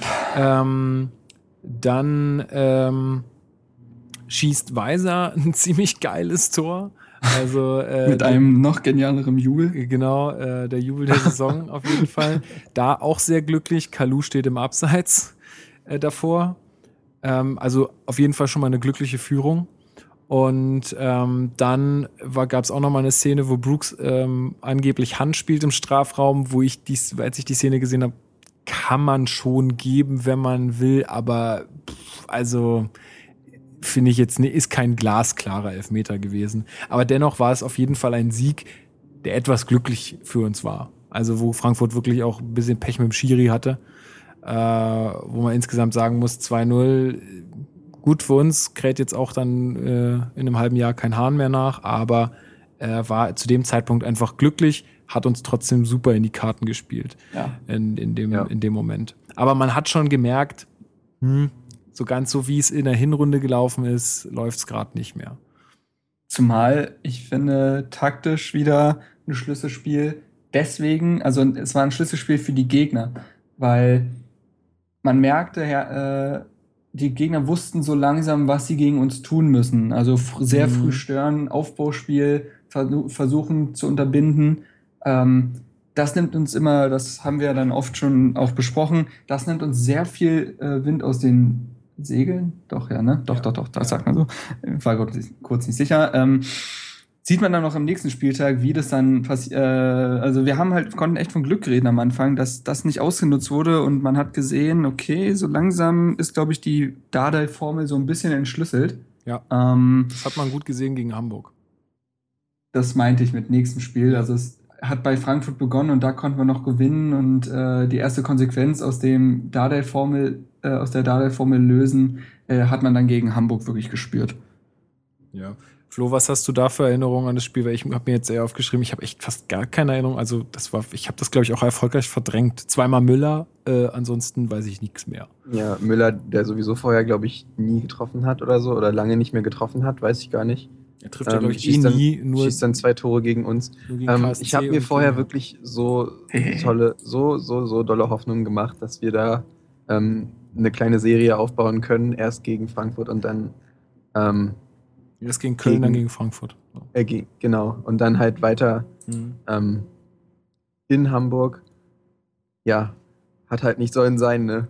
Und ähm, ich war danach auch ehrlich gesagt ein bisschen traurig, weil da war so der Punkt angekommen, wo ich mir gedacht habe, was, was stimmt denn jetzt nicht mehr bei Hertha? Was ist denn jetzt, was, was passiert denn jetzt, dass wir so ja, weiß ich nicht, so abgeschossen werden sozusagen. Also wir wurden ja nicht abgeschossen im, im Sinne von, wir haben jetzt 5-0 verloren. Ja, was hat denn an dem Tag nicht gestimmt, ja. Aber ich denke, es ist schon so, wie, wie, wie Marc auch sagt, dass es diese, es war dieses frühe Stören von Hamburg zu dem Zeitpunkt, ähm, wo einfach, wo der Gegner einfach genau wusste, was er machen muss, um uns ähm, aus dem Spiel zu nehmen. Ja. Das ist meine Erklärung. Als äh, noch Fun Fact am Rande, weil du gesagt hast, der Nikolai Müller trifft ja nie. Neun Saisontore, mein Freund. Ja. Okay. ja ich, Aber auch erst danach, oder? Wollte es nur gesagt haben. Eins mehr als Lasogga tatsächlich. Ähm, nee, zum Spiel. Ich weiß noch, wie der Podcast war, weil wir dann eher nicht über Spiel gesprochen haben, sondern über die Geschehnisse mit den Hertha-Fans. Ah ja, richtig, genau. Äh, ja. Da haben wir äh, viel drüber gesprochen. Auch da muss man sagen, das müssen wir jetzt nicht mehr wiederholen. Nee, es war äh, insgesamt gebrauchter Tag für den ganzen Verein. Genau. Äh, da haben wir, glaube ich, eher darüber gesprochen, was im Umfeld passiert ist vor dem Spiel. Ähm, kann man sich auch gerne nochmal anhören. Äh, ja, nee, aber ansonsten das Spiel, muss ich auch sagen, habe ich so ein bisschen verdrängt. Da lief bei Hertha nichts zusammen und der HSV hat zwar nicht großartig gespielt, aber halt clever und cleverer als Hertha. Absolut. Dementsprechend ging der Sieg ja damals auch vollkommen in Ordnung, da kann man auch nicht drüber reden. Ja. Ja, und dann äh, am 26. Spieltag ein großer Moment eigentlich in der ganzen, äh, in der ganzen Saison äh, und auch so wieder ein bisschen Auftrieb äh, für uns. Ein 2 zu 0 zu Hause gegen Schalke 04. Äh, richtig geil. Äh, bärenstarkes Spiel vom Jahrstein. Geiles 1 zu 0 von Ibisevic. Ähm, da entstand auch das tolle GIF mit diesem Fußball, Fußball, Fußball. Schöne Grüße an die Axel Kruse Jugend. Ja. Ähm, also wer dieses GIF mal gesehen hat, das ist von denen, geht da mal auf deren Facebook-Seite Axel Kruse Jugend, sind jetzt, glaube ich, auch offizieller Fanclub und ähm, da ist der Jan Müller-Reichenwallner äh, ganz aktiv, der auch schon mal hier mit uns gepodcastet hat. Ja, schöne ähm, Grüße an dich, Jan. Du genau. wirst es eh hören, da, das weiß ich. Genau. Und ähm, ja, äh, Niklas Stark macht sein erstes Bundesligator nach einer Ecke per Kopf äh, zum äh, 2 zu 0. Und danach war das Ganze eigentlich gegessen. Wir hätten noch höher gewinnen können. Also ich erinnere mich noch an Chancen von Chigachi irgendwie an die Unterlatte. Und es war einfach ein saugeiles Spiel. Wir haben wieder mal richtig, richtig guten Fußball gezeigt. Mhm. Ähm, und auch so ein bisschen, ja, weiß nicht, so ein bisschen Wiedergutmachen aus dem Hinspiel betrieben gegen Schalke, also wo man ja wirklich so ein bisschen niedergeschlagen war, was wir vorhin schon angedeutet, angedeutet hatten. Und für alle, die auch im Stadion waren, war es, glaube ich, mega geil einfach. Also ich habe mich richtig krass gefreut und ähm, ja, auch Dardai hat sich, äh, also Dardai hat sich auch bestätigt gefühlt. Ähm, ja, also insofern äh, eine richtig äh, gute Leistung zu dem Zeitpunkt. Marc, ist dir sonst noch irgendwas in Erinnerung geblieben? Nee, also ich, ich denke mal zu den Awards quasi, also unseren äh, ja. Ding der Saison kommen wir ja später, ne? Ja, du kannst es auch gerne jetzt äh, schon äh, bekannt geben, wenn du möchtest. Also für, wie gesagt, für mich war Spiel der Saison das Schneespiel. Das werde ich halt nicht vergessen. äh, ja. Mit Schneetor. Ja. Nee, also mein Spiel der Saison war dann wirklich auch ähm, das Spiel gegen Schalke. Ich fand, das war die beste Saisonleistung, die wir abgeliefert haben. Ähm, Schalke, das sagten auch Hövedes, nee, ich glaube, äh, der Hünteler sagte es nach dem Spiel zum Beispiel, dass man auch von Glück reden kann, dass es nicht schlimmer geworden ist, das Ergebnis. Und ähm, ich fand es ganz, ganz groß, das Spiel. Das war, das war Power, das war Fußball, Fußball, Fußball, wie da er sagte. Das war in jeglicher Weise ganz, ganz imposant. Und ähm, Chigerchi auch so ein bisschen die Figur des Spiels. Da hatte ich auch noch mal einen Artikel dann über ihn geschrieben, das weiß ich noch. Chance mhm. genutzt hieß die oder, hieß der oder ähnliches. Ähm, also der hat ein ganz, ganz großes Spiel gemacht. Das war ja auch so ein Spiel, wo man gesagt hat, oh, der ist jetzt wieder da. Ähm, war ja lange raus durch Verletzungsprobleme und ähnliches. Und nee, also muss ich sagen, das war, das war tief beeindruckend, finde ich. Das war wirklich tief beeindruckend. Und das auch da wieder Schlüsselspiel nicht nur, weil wir jetzt auch mal wieder einen großen geschlagen haben, sondern wir verlieren gegen den HSV. Dann kannst du auch rein theoretisch mal gegen Schalke verlieren. Ja, und wenn wir das tun, dann sind wir schon ganz, sind wir schon ein Stücken früher in der Abwärtsspirale, weil auch gegen Ingolstadt muss man nicht gewinnen, dann haben wir gegen 5-0 gegen Gladbach verloren und so weiter.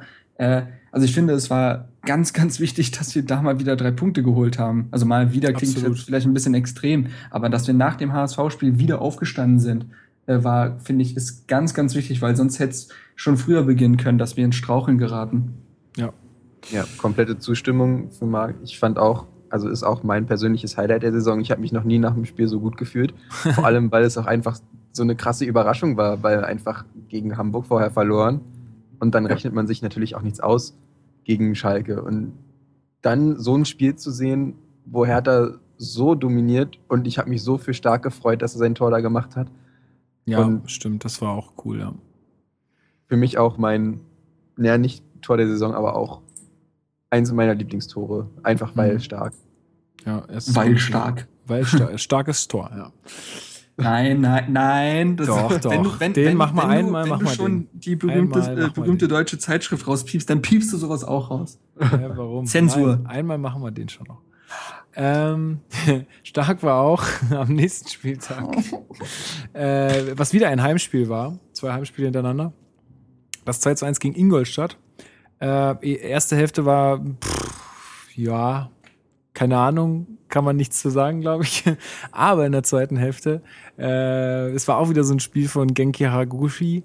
Äh, ganz stark sein eigenes Tor gemacht, wieder so ähnlich wie damals gegen, oh, wo waren das jetzt? Äh, keine Ahnung, gegen Heidenheim. Und wo habe ich es vorhin noch erwähnt? Bei welchem Spiel? Ist ja auch egal. Wieder so ein typischer Stuttgart. Haraguchi, genau, der, ähm, der irgendwie so mit dem, mit dem Kopf eigentlich nur am Boden irgendwie ist und dann irgendwie den, das, Ding, das Ding reinmacht und dann auch noch das ähm, zweit, äh, zweite Tor geil vorbereitet. Ähm, ja. Also da, ich denke mal, das war so der Mann des Spiels. Das, das Tor für Ingolstadt war dann in der Schlussphase eigentlich nur noch Ergebniskaschiererei, weil die hatten eigentlich zu keiner Zeit wirklich eine richtige Chance. Also, Ich glaube, ich war da sogar im Stadion und ähm, ah, da war ich sogar beim Podcast mit dabei und war im Stadion Mhm. und hat dann gesagt, man hat das 2 zu 1 gar nicht mitbekommen, weil die Ingolstädter auch, glaube ich, ja, die haben genau. überhaupt nichts gesagt. Und Naja, ähm, es waren ja auch kaum Ingolstädter. na gut, es waren vielleicht 100, 200 Ingolstädter da. Ja. Aber ähm, ja, das Spiel ist mir einfach, weil ich da war, in Erinnerung geblieben und weil das einfach so eine geile Stimmung war im Stadion. Ähm, Ja, war halt, wie gesagt, der zweite Halbsieg so hintereinander. Da war wieder so ein bisschen Auftrieb zu spüren, ja. ja, Haraguchi, keine Ahnung, mein kleiner persönlicher Liebling. Ähm, ich liebe ihn einfach, aber es ist so traurig, weil er hat immer so tolle Spiele und dann geht er wieder drei, vier Spiele einfach nur unter. Und ja, ich zumindest ihm in den so, so Offensivaktionen, ne? Also ja, ich wünsche ihm so sehr Konstanz, dass er da auch mal ein bisschen mehr Power mit reinbringt. Ich meine, er arbeitet so viel, aber trotzdem geht er irgendwie immer wieder unter. ja, kleiner Teaser an der Stelle. Wir werden äh, noch in dieser ähm, Sommerpause eine Kaderanalyse machen. Ähm, und da werden wir dann auch auf Leistung der einzelnen Spieler nochmal tiefer eingehen, was wir jetzt dann hier, weil wir könnten jetzt auch noch wieder über Haraguchi sprechen. Das machen wir dann an der Stelle einfach. Legst du mir das Zepter in die Hand, ne? Wollte ich nur kurz Korrekt. einwerfen, Ja. Nee, aber ist weil ja ich okay. ihn einfach nee. so sehr liebe. Ja. Gut, das, hab, das wissen wir jetzt alle. Ich meine, früher hatten wir an, äh, ich weiß nicht, ihr kennt vielleicht noch Zuhörer dieses Podcasts, kennt vielleicht noch Tobi, unseren Japanologen und damals auch noch Twitter-König, äh, der ja auch total in Genki äh, verschossen war. Das heißt, dieses Element bleibt im Podcast anscheinend erhalten. Ja. Gut. Dieser Genki. So viele Liebhaber. Ja. Naja. Also, da war alles in Butter zu dem Zeitpunkt ähm, und dann kam ich nach Berlin. Dann kamst du nach und dann kam ich ja. nach Berlin. Und Ui. wir haben, uns, wir haben uns getroffen, also Marc war dabei, Flo, du warst, glaube ich, nicht dabei, nee. Alex Ähm, war dabei. Genau, waren also fast, ja, viele von den Hertha Base-Leuten waren äh, mit dabei. Wir haben uns das Spiel gegen Gladbach angeguckt und ja, also ich sag mal, das war wirklich so der absolute Tiefpunkt der Saison. Ähm, 5 zu 0, auswärts verloren. Ähm, ich würde mal sagen, so ein bisschen der Beginn des Debakels, wenn man es mal so sagen will, beziehungsweise der Beginn der zweiten Schwächephase und der schlimmeren Schwächephase, wie ich finde. Ähm, ja, zu Beginn gleich ein schlimmer Patzer von Jahrstein. Danach ging eigentlich gar nichts mehr. Also das, da, aus diesem Patzer folgte dann auch eine, das 1 zu 0 von Hazard, äh, was glaube ich auch Halbzeitstand dann erstmal war. Ja, wohl Ähm, kennt man das aber, finde ich, so gar nicht von Jahrstein. Das war so das Nee, erste Mal, wo man, kannte man wo überhaupt gesagt nicht. hat, ah, nee, so nicht. Nee, war aber einfach, da war schon zu spüren, irgendwas Mm, ist scheiße. Ob man das nicht von Jahrstein kennt, weiß ich nicht. Also wir Ja, hatten das damals also im Podcast auch besprochen. So schlimm war es, aber also Ja. Als Also Torwart klar ist das ein arger Fehler, aber dieses, dieses sehr riskante Aufbauspiel hatte man stimmt. ja zum Beispiel gegen Frankfurt das Ding, ne, Ja, was fast ja. zum Tor geführt hätte. Man hatte es gegen Stuttgart, wo das zum Tor wirklich geführt hatte. Und damals haben wir schon drüber gesprochen und ja, also gut. er hat es schon mal drin gehabt. Ja, ich glaube, danach hat er, glaube ich, auch sowas nicht mehr, nicht mehr gemacht, wenn ich mich nicht, äh, wenn ich mich nicht täusche. Aber Nö. Nö. Ja, also 1 zu 0 auch zur Halbzeit danach äh, und dann in der zweiten Halbzeit hat uns äh, Gladbach einfach komplett auseinandergenommen. Auch hinten in der Abwehr hat äh, bei dem Spiel gar nichts mehr bei uns gestimmt. Ich glaube, da durfte jeder mal treffen. Zweimal Hahn, wenn ich mich nicht täusche, zweimal Hazard und einmal Traoré noch. Ja. Ähm, ja, gut. Das war halt wirklich richtig bitter. Also da haben wir auch einen schönen Podcast aufgenommen, direkt danach, ähm, noch vor der Kneipe. Ähm, die kann man Also sich, glaube ich, das Feeling war wirklich sehr, sehr schön. Also das kann man war, sich, glaube ich, nochmal gut anhören. wenn wir auch einen Award hätten mit Podcast der Saison, äh, dann würde ich den nennen. Also das, die Atmosphäre war schön da draußen, war gut, echt gutes Wetter, was zu dem Zeitpunkt ja noch nicht selbstverständlich war. Ja. Mm. Und dann haben wir noch über die TV-Rechte gesprochen oder beziehungsweise die, die äh, Geldvergabe an die Bundesligisten, wo Genau. wir auch wirklich eine rege Diskussion hatten. Äh, und wahrscheinlich niemals auf einen gemeinsamen Nenner kommen werden, aber der Podcast war sehr schön. Ja. Ja, aber wie gesagt, so ein bisschen der Beginn der, der Schwächephase, wenn ihr mir da recht gebt. Ähm, man hat auch hier wieder den Klassenunterschied gemerkt, einfach Gladbach eine Nummer zu groß für uns, hatten wir vorhin schon gesagt, die einzige Mannschaft, gegen die wir zweimal verloren haben in der Saison. Ähm, ja, und ähm, dann hatte man eigentlich so ein bisschen die Hoffnung, also wie, ich weiß noch, wie wir draußen saßen und den Post Podcast aufgenommen haben und dann hat, hatte noch irgendjemand noch davor gesagt, ja, ey, und nächsten Spieltag gegen Hannover müssen wir erst echt mal wieder drei Punkte holen und so, die sind ja gerade sau schlecht und so und dann kam die Nachricht, ja, Hannover Trainerwechsel. Ja, das haben wir live noch im Podcast gehabt, ja. Genau, ähm, ja, also wieder quasi so ein Ding, wo man sagen muss, scheiße, warum können die nicht noch einen Spieltag warten? Ich meine, ist ja völlig logisch, dass die nicht noch einen Spieltag warten, aber für uns halt in dem Moment total blöd. Weil Der halt obligatorische halt, Trainereffekt setzt genau, dann natürlich wieder ein, ja. ja. Wieder ein weiterer Dämpfer für uns. Ähm, nur 2 zu 2. Ging wieder richtig gut los. Äh, ein Tor von Ibisevic äh, der sich, hat der sich dabei die Kieferhöhle gebrochen? War das das Ding? Nee, das war danach, meine ich. Aber es ich war glaube, in dem Hannover-Spiel auf jeden ja, Fall. Ja, ja, ja. ja. Ähm, naja, gut, also wie gesagt, ähm, da war auch auf jeden Fall der Trainerwechsel äh, wieder zu spüren. Hannover dreht nämlich nach dem 1 zu 0 von uns die Partie äh, zum 2-1 und alle haben sich so angeguckt und haben gedacht, was geht denn jetzt ab? Das kann doch nicht euer Ernst sein. Zu Hause gegen den ich glaube, die standen da schon als Absteiger fest. Nee, noch nicht. Nicht rechnerisch, aber, aber ja. Aber es war schon ne? eigentlich. War eng, war, war durchaus eng. Sagen wir mal so, es war eng. Genau. Und dann ähm, hat man Gott sei Dank noch äh, durch Kaludes 2 zu 2 äh, erreicht. Aber Nach das Vorarbeit war. von Shiba, der dann, war das ja. sein erstes Spiel nach der Verletzung? Mmh, Weiß ich gar nicht. Weiß ich auch nicht. Kann gut sein. Ich, ich, ich, ich überprüfe das. Ja, aber wo man, wo man dann am Ende gesagt hat, das ist deutlich zu wenig ähm, gegen den Absteiger. Äh, sowas kann man, kann man nicht machen. Und äh, wo dann auch schon klar war, oh, jetzt schwimmen wir, jetzt schwimmen wir richtig. Ähm, auch nach dem 5-0. Ich weiß nicht, ob die so ein bisschen die Hosen voll hatten oder der Druck zu hoch war, dass man jetzt da wirklich gewinnen muss und man sich dann doch vielleicht irgendwie ein bisschen zu sicher war und gesagt hat, naja, Hannover und die schießen wir schon ab und so. Schwierig. Also äh, zu Schieber, es war ja so, dass er ewig ausgefallen ist. Dann hat er ja gegen Stuttgart sein äh, Comeback gegeben damals. Ja. Äh, und hat sich dann ja wieder verletzt, also Bluterguss im Sprunggelenk hatte er dann. Äh, und die, danach quasi, äh, war ja auch mehrere Wochen, war es sein Comeback, ja. Ähm, zum Hannover-Spiel, Erklärung wäre wirklich vielleicht einfach, dass Hertha auch wirklich, also die Spieler sich vielleicht auch ein bisschen verdutzt angeguckt haben, denn sie machen das 1 zu 0 und eigentlich denkt man in dem Moment, okay, jetzt ist, äh, jetzt muss Hannover ja eigentlich mental wieder komplett am Boden sein. Mhm, mh. Waren sie aber eben nicht ja, sondern haben sofort losgelegt wie die Feuerwehr. Und äh, ich glaube, Hertha wurde einfach komplett auf dem falschen Fuß erwischt, äh, erwischt in dem Moment. Aber klar war es insgesamt auch keine gute Leistung von uns, aber ich denke mal, es hat mit reingespielt, dass man jetzt taktisch davon was anderem ausgegangen ist. Äh, und am Ende wäre es zwar nicht unbedingt verdient gewesen, aber man war am Ende sogar näher dran am 3 zu 2 als Hannover. Äh, also man hat ja weiter Druck gemacht, dann hat man hatte mit Kalu, Schieber und Ibisevic drei Mittelstürmer auf dem Feld und äh, aber dennoch kann man sagen, das 2 zu 2 ging insgesamt in Ordnung. Mhm. Äh, war aber natürlich für uns in unserer Situation enttäuschend und auch zu wenig, auch wenn man natürlich immer noch den dritten Platz inne hatte. Ja. Wohlgemerkt zum äh, letzten Mal diese Saison dann. Genau, den haben wir ja. nämlich dann. Ja, sorry, habe ich dich jetzt unterbrochen? Nein, ich habe nur zustimmt ja gesagt. Ach so, ähm, den haben wir dann nämlich abgegeben gegen Hoffenheim, äh, wo wir auswärts auch mit 2 zu 1 verloren haben. Wieder äh, 1-0-Führung durch Stark ähm, per Kopf. Äh, ich glaube, da zu der Zeit war es auch so diese Diskussion, wir führen immer 1-0 und bringst dann nicht zu Ende und gewinnen das Ding irgendwie, ja. Ähm, also das war so ein bisschen, glaube ich, da äh, so der Knackpunkt, dass wir auch da immer nach so einer 1-0-Führung immer irgendwie zu sehr passiv wurden und nicht aufs zweite Tor gegangen sind. Und auch in diesem Spiel wieder ähm, so ein bisschen der Nagelsmann-Effekt. Äh, ich weiß Die gar Nagelsmann-Tabelle. Ich weiß nicht genau, wann Nagelsmann da installiert wurde bei oh, denen. Schon ein paar Wochen vorher, aber ja, ja. aber immer noch im, er war immer noch im, war immer noch der Hype um ihn ja, und absolut. die Mannschaft, klar. Genau, also der hat die auf jeden Fall wieder in die richtige Spur gerückt und äh, Hoffenheim war längst nicht die, das Hoffenheim, was sie von der Tabelle her irgendwie abgebildet haben.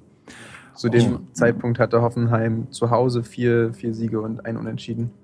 Also ja, also die ne? waren halt auch richtig stark zu dem Zeitpunkt, ja. Wie gesagt, wieder Momentum nicht auf unserer Seite. Und da muss man sagen, ich weiß noch, das Spiel, äh, ich fand unsere erste Halbzeit, fand ich richtig gut. Ähm, das wirkte tatsächlich so wie vor Wochen, als man noch wusste, was man tut. Ähm, das war wirklich stark. Und äh, in der zweiten Halbzeit, man hat es komplett verloren. Also man hat auch, für, ich finde, da muss man sagen, war es, finde ich, auch so eine Charakterfrage. Man hat gespürt, dass diese Mannschaft nicht aufs 2 zu 0 gehen wollte, sondern sie hat sich hinten eingeigelt. Sie, wollt, sie ist nicht konsequent auf diesen Sieg gegangen, hat Hoffenheim das Spiel überlassen und es war, ich finde, insgesamt muss man sagen, auch verdient verloren, weil man einfach das Spielen eingestellt hat. Völlig unnötig eigentlich, weil Hoffenheim zwar selbstbewusster wirkte als in den letzten Wochen, aber dennoch keinen grandiosen Fußball gespielt hat. Ich, war, ich glaube, beide Tore sind durch Standardsituationen gefallen. Mhm. Äh, dementsprechend, ja, also ein völlig unnötiger äh, Punkteverlust in dem Moment. Also, ähm, es ist immer schwierig zu spekulieren, aber das Spiel hätte man durchaus gewinnen können. Und dann hätte das natürlich auch anders ausgesehen. Also, Hat sich Darida in dem Spiel verletzt? Kann das sein? Ich glaube, Darida hatte sich in dem Spiel verletzt. Äh, der wurde ausgewechselt in der 85. 85. Aber da steht jetzt nicht, dass das. Weil er hat ja gegen Bayern und gegen ja. Leverkusen nicht gespielt dann. Das weiß ja, ich. stimmt, ganz genau, ganz genau. Da hatten sie gesagt, dass sie die Vorsichtsmaßnahmen walten lassen. Genau. Ja. ja, nee, also äh, Hoffenheim-Spiel finde ich deswegen enttäuschend, weil man in der ersten Halbzeit das eigentlich bewiesen hatte, dass man diesen Tag was holen kann. Ja. Was man auch sagen muss, äh, das äh, Ausgleichstor durch Abseitsstellung von Hoffenheim, aber letztendlich, wie du schon sagst, es war trotzdem verdient irgendwo. Ganz genau. Also ich finde, in so einem Spiel ist mir so ein Abseitstor tatsächlich egal, ja. weil äh, weil es einfach verdient für die gegnerische Mannschaft war und ich auf meine Mannschaft auch auf meine eigene so sauer bin, dass ich sage, ja, ja kann man sich jetzt auch nicht drauf, halt man kann sich halt auch nicht drauf stützen, dass es dann abseits war. Nee. Zumal, äh, wie du schon zum Beispiel Frankfurt-Spiel, wir ja auch ein Abseitstor erzielt haben, mit Kalu im Abseits. Also Abseitssituationen sind immer so eine Sache. Ich glaube, das, das kann man echt nicht so bewerten und beziehungsweise sowas gleicht sich halt wirklich aus. Ja. Ähm, ungefähr. Und dementsprechend, ja. ja genau. Ähm, dann kam das Halbfinale gegen Dortmund, wenn mich nicht ja. alles täuscht, ähm, haben wir ja auch einen sehr ausführlichen Podcast mit äh, Marcel und Marc, das heißt mit den beiden Chefredakteuren von Hertha Base. Könnt ihr auch noch mal gerne nachhören. Chefetage hat sich mal zu Wort gemeldet. Genau, das Chefetage. du weißt, äh, du, wir haben eine WhatsApp-Gruppe, die heißt so. Ernsthaft? Oh Gott, oh Gott. Naja, egal. Auf jeden Fall ähm, Hashtag BSCBVB heißt die Folge, hört da mal rein, da wird das Spiel auf jeden Fall ausführlich behandelt. Mhm. Ähm, gehen wir jetzt einfach mal nicht weiter drauf ein. Haben wir verloren, war blöd. Es hat sich viel in dieser Zeit auch auf dieses Spiel konzentriert. Ähm, auch danach gab es wieder eine ausverkaufte Hütte mit dem Spiel gegen Bayern. 2 zu 0 haben wir auch das verloren. Ähm, ja, da war ähm, stark, ähm, Quatsch, äh, Kraft hat wieder mal im Tor gestanden. Generell muss also man sagen. Also generell war es München eine B11. ziemliche B11 auf ja. den Platz gestellt, was ja. den Anstrengungen im Pokal geschuldet war und dass man wahrscheinlich sich auch gesagt hat, ja, dann, dann gucken wir mal, was wir da so reinwerfen. Also ich kann es ja mal kurz abreißen. Kraft im Tor, Plattenhardt links, dann Langkamp, der rein rotiert ist, meine ich. Ich glaube, der hat auch nicht äh, vorher gespielt. Stark neben ihnen in der Verteidigung und rechts Pekarik. Auf der Doppelsechs dann Lustenberger Cigerci. Stocker, ja, also es war eher tatsächlich so, dass Stocker links gespielt hat, Mittelstädt rechts und Weiser hat so alles gespielt. Er war Achter bis hängende Spitze äh, mhm. und Ibisevic vorne drin. Äh, wurde dann in der Halbzeit aber für Schieber ausgewechselt und auch der Florian Kohls durfte sein Debüt feiern. Ähm, aber dennoch mit dieser Elf muss man sagen, dass Hertha doch ganz gut mitgehalten hat und dass Bayern, gut. dass Bayern auch nur 2 zu 0 durch echten Hammer von Vidal und ein Hammer von Costa gewonnen hat. Also das waren zwei Tore. Ja, also das, die machen sie halt einmal in der Saison. Ja, bei Bayern wäre ich mir da nicht sicher. Ja, deswegen habe ich auch nur nicht einmal im Leben gesagt, sondern einmal in der Saison. Also, Was würdest du sagen, Flo?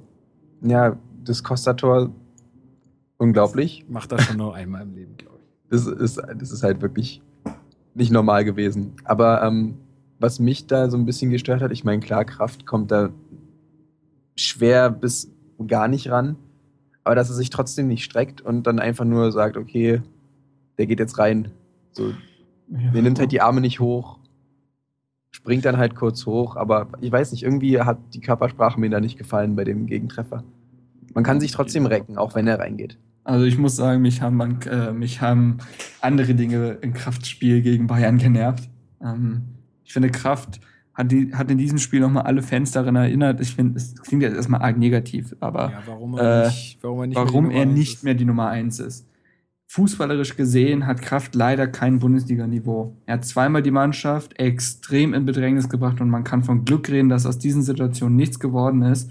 Ähm, das, das, das, wirklich, da ist das Jahrstein ihm Welten voraus, was äh, Ballgefühl angeht, was Situation auch einschätzen angeht. Also es geht mir für mich auch schon darum, im Fußballerischen, Kraft hält Bälle viel zu lange. Er bringt sich selbst in Bedrängnis, weil er viel zu lange Bälle hält. In, der, in dem Moment bringt Jahrstein den schon dreimal aus dem Feld raus. Das ist so ein Ding, was ich halt nicht verstehe. Selbst wenn du, ich denke mal, viele in der Bundesliga an Torhütern werden jetzt nicht so wie Manuel Neuer am Ball agieren können, aber sie können einschätzen, wann sie den Ball abzugeben haben. Das Und das-. Das kann Kraft nicht. Er, er, er weiß es nicht. Und deswegen ist es immer wieder so, dass er angelaufen wird und den Ball verliert. Das war gegen Wolfsburg zum Beispiel so, da hat ihn Bentner angelaufen und anstatt den Ball sofort wegzuspielen, versucht er da irgendwelche Dribbelkünste zu veranstalten. Und das verstehe ich bei Kraft einfach nicht. Ich, mir ist es egal, fast egal, äh, ob ein Torhüter gut Fußball spielen kann oder nicht. Es ist zuträglich für eine Mannschaft, aber wenn er es einschätzen kann und ansonsten gut hält, dann nehme ich den auch mit. Aber das geht Kraft halt äh, ja, das kann Kraft einfach nicht. Und deswegen finde ich, war das nochmal so ein auf Neudeutsch Reminder, eine Erinnerung daran. Äh, Ist immer noch Warum? Englisch, aber ja. Ähm, ja, man merkt, man merkt schon, warum du dann letztendlich die Kaderanalyse leiten wirst. Weil das ist halt auch so ein, so ein Punkt, den müssen wir auf jeden Fall auch nochmal besprechen an dieser Stelle. Äh, ist auf jeden Fall ganz wichtig, auch diese Torwartfrage ähm, werden wir dann an der Stelle auf jeden Fall machen. Mhm. Aber du hast natürlich recht, ist ein bisschen doof gelaufen an sich, aber trotzdem sehr überraschend, dass wir trotz der B11 in Anführungsstrichen äh, dann doch so eine gute Leistung gegen Bayern gezeigt haben. Äh, und ja, und die halt einfach durch ihre individuelle Klasse dann in dem Fall unschlagbar waren. Trotzdem wieder eine Niederlage, wieder keine drei Punkte geholt. Also was heißt wieder eine Niederlage gegen, äh, ähm, ja doch, gegen Hoffenheim war es ja auch eine Niederlage, gegen Hannover haben wir nur einen Punkt geholt. Also wieder eine Niederlage. Dann ging es weiter mit dem 32. Spieltag gegen Leverkusen, die sich mit einem 2 zu 1 gegen uns äh, die Champions League gesichert haben. Äh, nach zwei Minuten, die haben Ähm, quasi so die Tür aufgemacht für die Champions League, ja, haben uns noch kurz hinterher gewunken und dann die Tür zugemacht. Ja, genau. Mhm. Also nach zwei Minuten ganz, ganz falscher Einwurf von Chanaloglu, Chanaloglu wenn ich mich nicht irr irre. und schalala. Und ähm, ja, das hatten wir auch relativ breit besprochen, wo ich gesagt habe, Leute, das ist, das geht im Profifußball nicht, da kannst du nicht so einen Einwurf machen. Aber gut, sei es drum, äh, ganz frühes 1 zu 0 von, von Julian Brandt, ähm, dann das 2 zu 0 durch Bender und dann nochmal irgendwie ein geiles Kopfballtor von Ibisevic, aber trotzdem für uns auch eine verdiente Niederlage. Plattenhardt haut den Leverkusen dann zweimal noch irgendwie in die Beine, wo es auch zweimal hätte Elfer geben können. Also Na, haben wir auch drüber diskutiert. Ja, ich finde genau. einmal. Aber ja gut, ähm, oder zum Spiel, lass es einmal sein, aber letztendlich war es eine verdiente Niederlage. zum Spiel muss ich sagen, äh, wir haben die ersten 15 Minuten verpennt. Und das war das große Problem. Ähm, danach haben wir echt gut ins Spiel gefunden und ich muss auch sagen, mir hat das, die Körpersprache von Ibisevic extrem gut gefallen. Der hat die Mannschaft echt nochmal nach vorne gepeitscht. Das Tor quasi, naja gut, man muss sagen, extrem schöne Flanke von Pekarik, aber dennoch das Tor ja auch eingeleitet für sich und dann auch abgeschlossen. Der hat die Mannschaft nochmal versucht zu pushen. Dafür kann dann Ibisevic halt sehr gut sein. Ähm, aber ja, wir, die ersten 15 Minuten haben uns die Partie gekostet, weil ich finde, danach muss man sagen, fand ich uns tatsächlich echt gut. Ähm, und da hätte man durchaus einen Punkt mitnehmen können, aber wenn man so in den ersten 10 bis 15 Minuten agiert, hat man es dann noch nicht verdient. Ja. Zustimmung. Was sagst du, Flo? Ähm, Jahrstein, wenn ich mich recht erinnere, hat Oh, sehr ja. gut gehalten. Das haben wir ganz vergessen Ja. zu sagen, ja. Also nochmal Hut ab. Ähm, nachdem was Kraft geliefert hat gegen Bayern, kam dann Jahrstein gegen Bayer und hat nochmal sich quasi gefestigt. Und jetzt wissen wir, warum er jetzt die Nummer 1 ist. Ähm, ansonsten, ja, dieser falsche Einwurf kann man lange drüber diskutieren. Also kann man eigentlich nicht drüber diskutieren, aber kann man halt auch nicht ändern. Unterschlagen so. kann man es nicht, aber auch nicht ändern, ja. Ähm, und wer weiß, wie das Spiel gelaufen wäre, wenn der Ball nicht drin gewesen wäre, beziehungsweise wenn die Situation abgepfiffen äh, geworden worden sein wäre, haben tun. ja. Merkt, ich bin Deutschstudent. Ähm, jedenfalls weiß ich nicht, irgendwie wieder ein Spiel zum Vergessen. So weiß ich nicht. Ja, aber für mich auch ein Spiel, wo ganz klar der Klassenunterschied wieder zum Vorschein kam. Äh, damals äh, oder in der Hinrunde dieser Sieg gegen äh, Leverkusen ja noch total überraschend. Hier hat man jetzt gesehen, Leverkusen spielt halt Champions League. Das ist halt wirklich so. Und, Aber auch ähm, da sind wir, Entschuldigung, ich will dir nicht ins Wort fallen, aber auch da wieder die Mannschaft mit dem Momentum auf ihrer Seite. Ich glaube, die hatten sechs Siege vorher geholt oder ja, fünf. ja, die waren auch wieder in so einer super, Also, super krassen Phase. Leverkusen in einer anderen Form hätten wir durchaus an dem Tag, glaube ich, schlagen können. Theoretisch. Also ist wieder sehr hypothetisch, aber Ja, ja, äh, die Form von Leverkusen ist nochmal ganz aus, ein ganz ausschlaggebender Punkt, glaube ich. Ich weiß, was du meinst, ja. Ja, dann ähm, kommen jetzt zwei Spiele, die wir im letzten Podcast sehr ausführlich besprochen hatten. Der 33. Spieltag äh, gegen Darmstadt, eine 1 zu 2 Niederlage, bei der es auch wieder sehr gut losging. Mit einem 1 zu 0 durch äh, Darida, der davor ja verletzt war und dann für diese letzten beiden Spiele äh, quasi wieder fit gemacht wurde. Ähm, wir wissen alle, wie es ausgegangen ist und äh, wie es so geendet hat. Was war so der Knackpunkt in dem Spiel? Was würdet ihr sagen? Also was, was hat uns da so ein bisschen den Sieg gekostet? die Zielstrebigkeit im letzten Drittel. Wir haben eigentlich ähm, davor alles richtig gemacht, gut den Ball laufen lassen, das sah alles sehr stark aus. Auch das 1 zu 0 war folgerichtig und haben es dann äh, vermissen lassen, aus unserer Dominanz äh, Torchancen zu kreieren.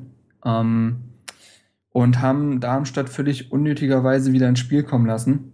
Äh, Ich glaube auch Plattenhardt hat nicht gespielt, oder? Nein, Plattenhardt konnte nicht spielen. Genau, Mittelstädt, Mittelstädt hat als dafür Linksverteidiger gespielt, hat- hat da der ordentliche Probleme mit Heller hatte. Genau, so war das.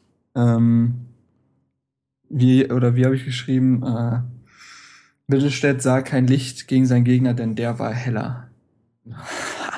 Naja. Ähm, Piepst sich ne? raus. Wow, aber ja, aber den Starkwitz, ne? Der ist ja wohl. Das sind Welten, mein Freund, Welten. Ja, ja. Ähm, nee, ähm, wie gesagt, Darmstadt eigentlich, äh, das 1 zu 1 durch Gondorf, meine ich, kam ja auch ziemlich, ja, war Gondorf, ziemlich aus Mhm. dem Nichts. Ja. Aber äh, Hertha hat eigentlich die Dominanz im Spiel gehabt, aber hat, hat, hat es halt nicht geschafft, das in Torchancen oder Tore zu- umzuwandeln. Und dann kommt so ein Sandro Wagner irgendwann mal, Mhm. völlig ungeachtet, wie er diesen Treffer gefeiert hat. Gut, das hatten wir, wie gesagt, alles besprochen im letzten Ja, genau. Podcast. Ähm, ja, wie du sagst, ich denke, da hat uns einfach ähm, der Killerinstinkt gefehlt, äh, das Spiel dann irgendwann auch zuzumachen. Ich, ja, ich weiß nicht, ich bin echt enttäuscht gewesen von der Leistung, auch weil es das letzte Heimspiel war, wo ich mir irgendwie auch gehofft hatte, dass sie da ein bisschen mehr äh, sich, sich noch besser präsentieren. Ja, ich war ja da. Ja, ich Also, auch, ja. Stimmt, ja, komm, du Ich und war ja- Berlin. Lass, ja. lass es einfach, Lukas, komm, lass es. Ich war ja dann der Einzige, der noch zu Hause war und irgendwie diese, diese Kommentare in den Pausen und zu den Toren schreiben konnte. Und habe mich die ganze Zeit eigentlich auf einen Sieg eingestellt. Auch bei, nach dem 1 zu 1 war das so, ja, okay, Ja, Ist jetzt halt haben wir jetzt noch eine zweite Ausgleich, Halbzeit. aber, aber trotzdem können wir das noch machen. Und ich habe extra noch diese ähm, Heimsieg-Grafik gemacht, die ich die, die Oh, das ganze bitter. Zeit, Du hast- ganze du hast es- Saison danke, konnten du hast es versucht, du hast es Heimsieg-Grafik gejinxt. Du hast es echt verflucht. und hab dann irgendwie, weiß ich nicht, und am Ende war es dann so, hm, warum haben wir jetzt eigentlich verloren? Mhm. Und während du die Grafik gemacht hast, hat sich das Schicksal die Hände gerieben, sage Ja, ich das dir. wusste, wusste keiner so genau in dem Spiel, ja. Leider, leider. Gut. Ähm, damit hat äh, sich Darmstadt den Klassenerhalt gesichert Und wir die Champions League komplett verspielt. und wir die Champions League komplett verspielt. Äh, dadurch ging es dann am 34. Spieltag eigentlich nur noch darum, schaffen wir die direkte Qualifikation oder schaffen wir sie nicht. Äh, mit einem Sieg gegen Mainz hätten wir es geschafft. Mit einem Unentschieden bei einer Niederlage von Schalke wäre es auch noch äh, möglich gewesen. Da Schalke aber an diesem Spieltag gewonnen hatte, mussten wir oder sehr früh in Führung war und schon früh klar war, dass sie äh, das Spiel gewinnen werden, mussten wir das Spiel gewinnen. Was letztendlich rauskam, war ein 0-0. äh, auswärts. War ein rabenschwarzer Tag für Kalu, wenn ich das ähm, so Ja. sagen kann. Also der Ja. hat echt einige Chancen liegen lassen, die, ja, die, die er sonst halt eigentlich macht. Ähm, trifft zweimal das leere Tor, glaube ich nicht. Ganz, Ja. ganz schlimm. Ganz, ganz schlimme Schattenseite von Kalu. Irgendwie, hat, er hat manchmal so eine Spiele, wo man sich denkt, wa warum bist du jetzt auf dem Platz und warum machst du nicht das, was du sonst auch immer kannst? Und, Ja. ah, Hängt vielleicht auch Also damit ich- zusammen, das machen wahrscheinlich viele Spieler so, aber da Kalu, wenn er gut ist, so auffällig gut ist, äh, schlägt sich das wahrscheinlich gleich doppelt nieder. Ähm, ja, Ich aber muss wenn sagen, du Champions mich- League gespielt hast und die Champions League gewonnen hast, musst du mindestens zwei von den Toren machen. Aber ist ja auch aber er hat ja auch eigentlich nicht gesch... Ja, komm, das, das ist ein Vergleich. da begeben wir uns in Teufelsküche. Ähm, zum Spiel selbst muss ich sagen, mir hat Hertha echt gut gefallen. Also super Körpersprache. Ja, war ein wir gutes haben, Spiel. Also wir haben die ersten zehn Minuten tatsächlich wieder so ein bisschen verpennt, nicht so wie gegen Leverkusen. Und äh, dennoch muss man sagen, da hatten wir ein bisschen Glück, dass Mainz dann nicht das 1 zu 0 macht. Ich glaube, die hatten zwei richtig gute Chancen. Einmal auch von Jahrstein sehr gut gehalten. Und äh, danach sind wir aber immer besser ins Spiel gekommen. Und ich finde, wir hätten absolut verdient gewonnen. Besonders, weil ich sagen muss, Mainz hat für mich ja fast schon überraschend eklig gespielt. Also sehr viele Fouls. Ähm, sehr wenig Spielkultur. Die wussten, dass die Uhr für sie läuft und haben das so ausgenutzt. Also, äh, was da für Fouls dabei waren, dieser Giulio Donati zum Beispiel hat sich da sehr herausgestellt, der auch jedes Mal mit dem Schiedsrichter äh, einen Dialog geführt hat. Ähm, ja, Mainz hat es einfach wahrscheinlich am Ende des Tages cleverer gemacht und äh, aber ich finde, also dem Spiel selbst, außer der äh, den nicht genutzten Chancen, kannst du nichts vorwerfen. Die Mannschaft war richtig gut. Also ja, ist halt bitter, dass es dann am Ende nur für Platz 7 gereicht hat, aber ich, dieses Spiel hätte eigentlich schon für Europa League äh, langen können. Ja, das, das, da gebe ich dir recht, nur es hat halt nicht sollen sein. Und Ja. war dann vielleicht auch so, wie es jetzt ge gelaufen ist, vielleicht können wir es dann auch so abschließen, dann auch irgendwie irgendwo verdient. Weil wenn man sich jetzt mal die Abschlusstabelle anguckt, muss man sagen, da stehen überall, also da stehen Mannschaften über uns, wo ich überall sagen kann, damit, das heißt, damit kann ich leben, aber das ist für mich nachvollziehbar. Ja, da ist zum einen Schalke, die einen deutlich höheren, höherwertigen Kader haben, die auch, auch wenn sie die ganze Zeit nur rumheulen, ähm, irgendwie da, ja, einfach da oben auch mitspielen, jede Saison schon lange. Dann steht da Mainz, die schon lange äh, und jede Saison äh, da oben mitspielen, äh, die jetzt zwei Jahre hintereinander in der Europa League Quali waren. Dann äh, steht da ähm, Gladbach, die eine, nach der Schwächephase am Anfang eine super Saison gespielt haben. Ähm, dann ist Leverkusen da, die äh, Champions League spielen, die auch ja da einfach hingehören und äh, über Dortmund und Bayern brauchen wir nicht reden. Also das sind einfach die Mannschaften, die wirklich besser sind als wir. Die stehen auch über uns. Ähm, insofern finde ich das so, wie das jetzt auch ausgegangen ist, ist es ein absolut faires, äh, faire Endtabelle für, für uns gesehen. Ähm, alle, die hinter uns stehen, stehen auch zu Recht hinter uns. Alle, die über uns stehen, stehen zu Recht über uns.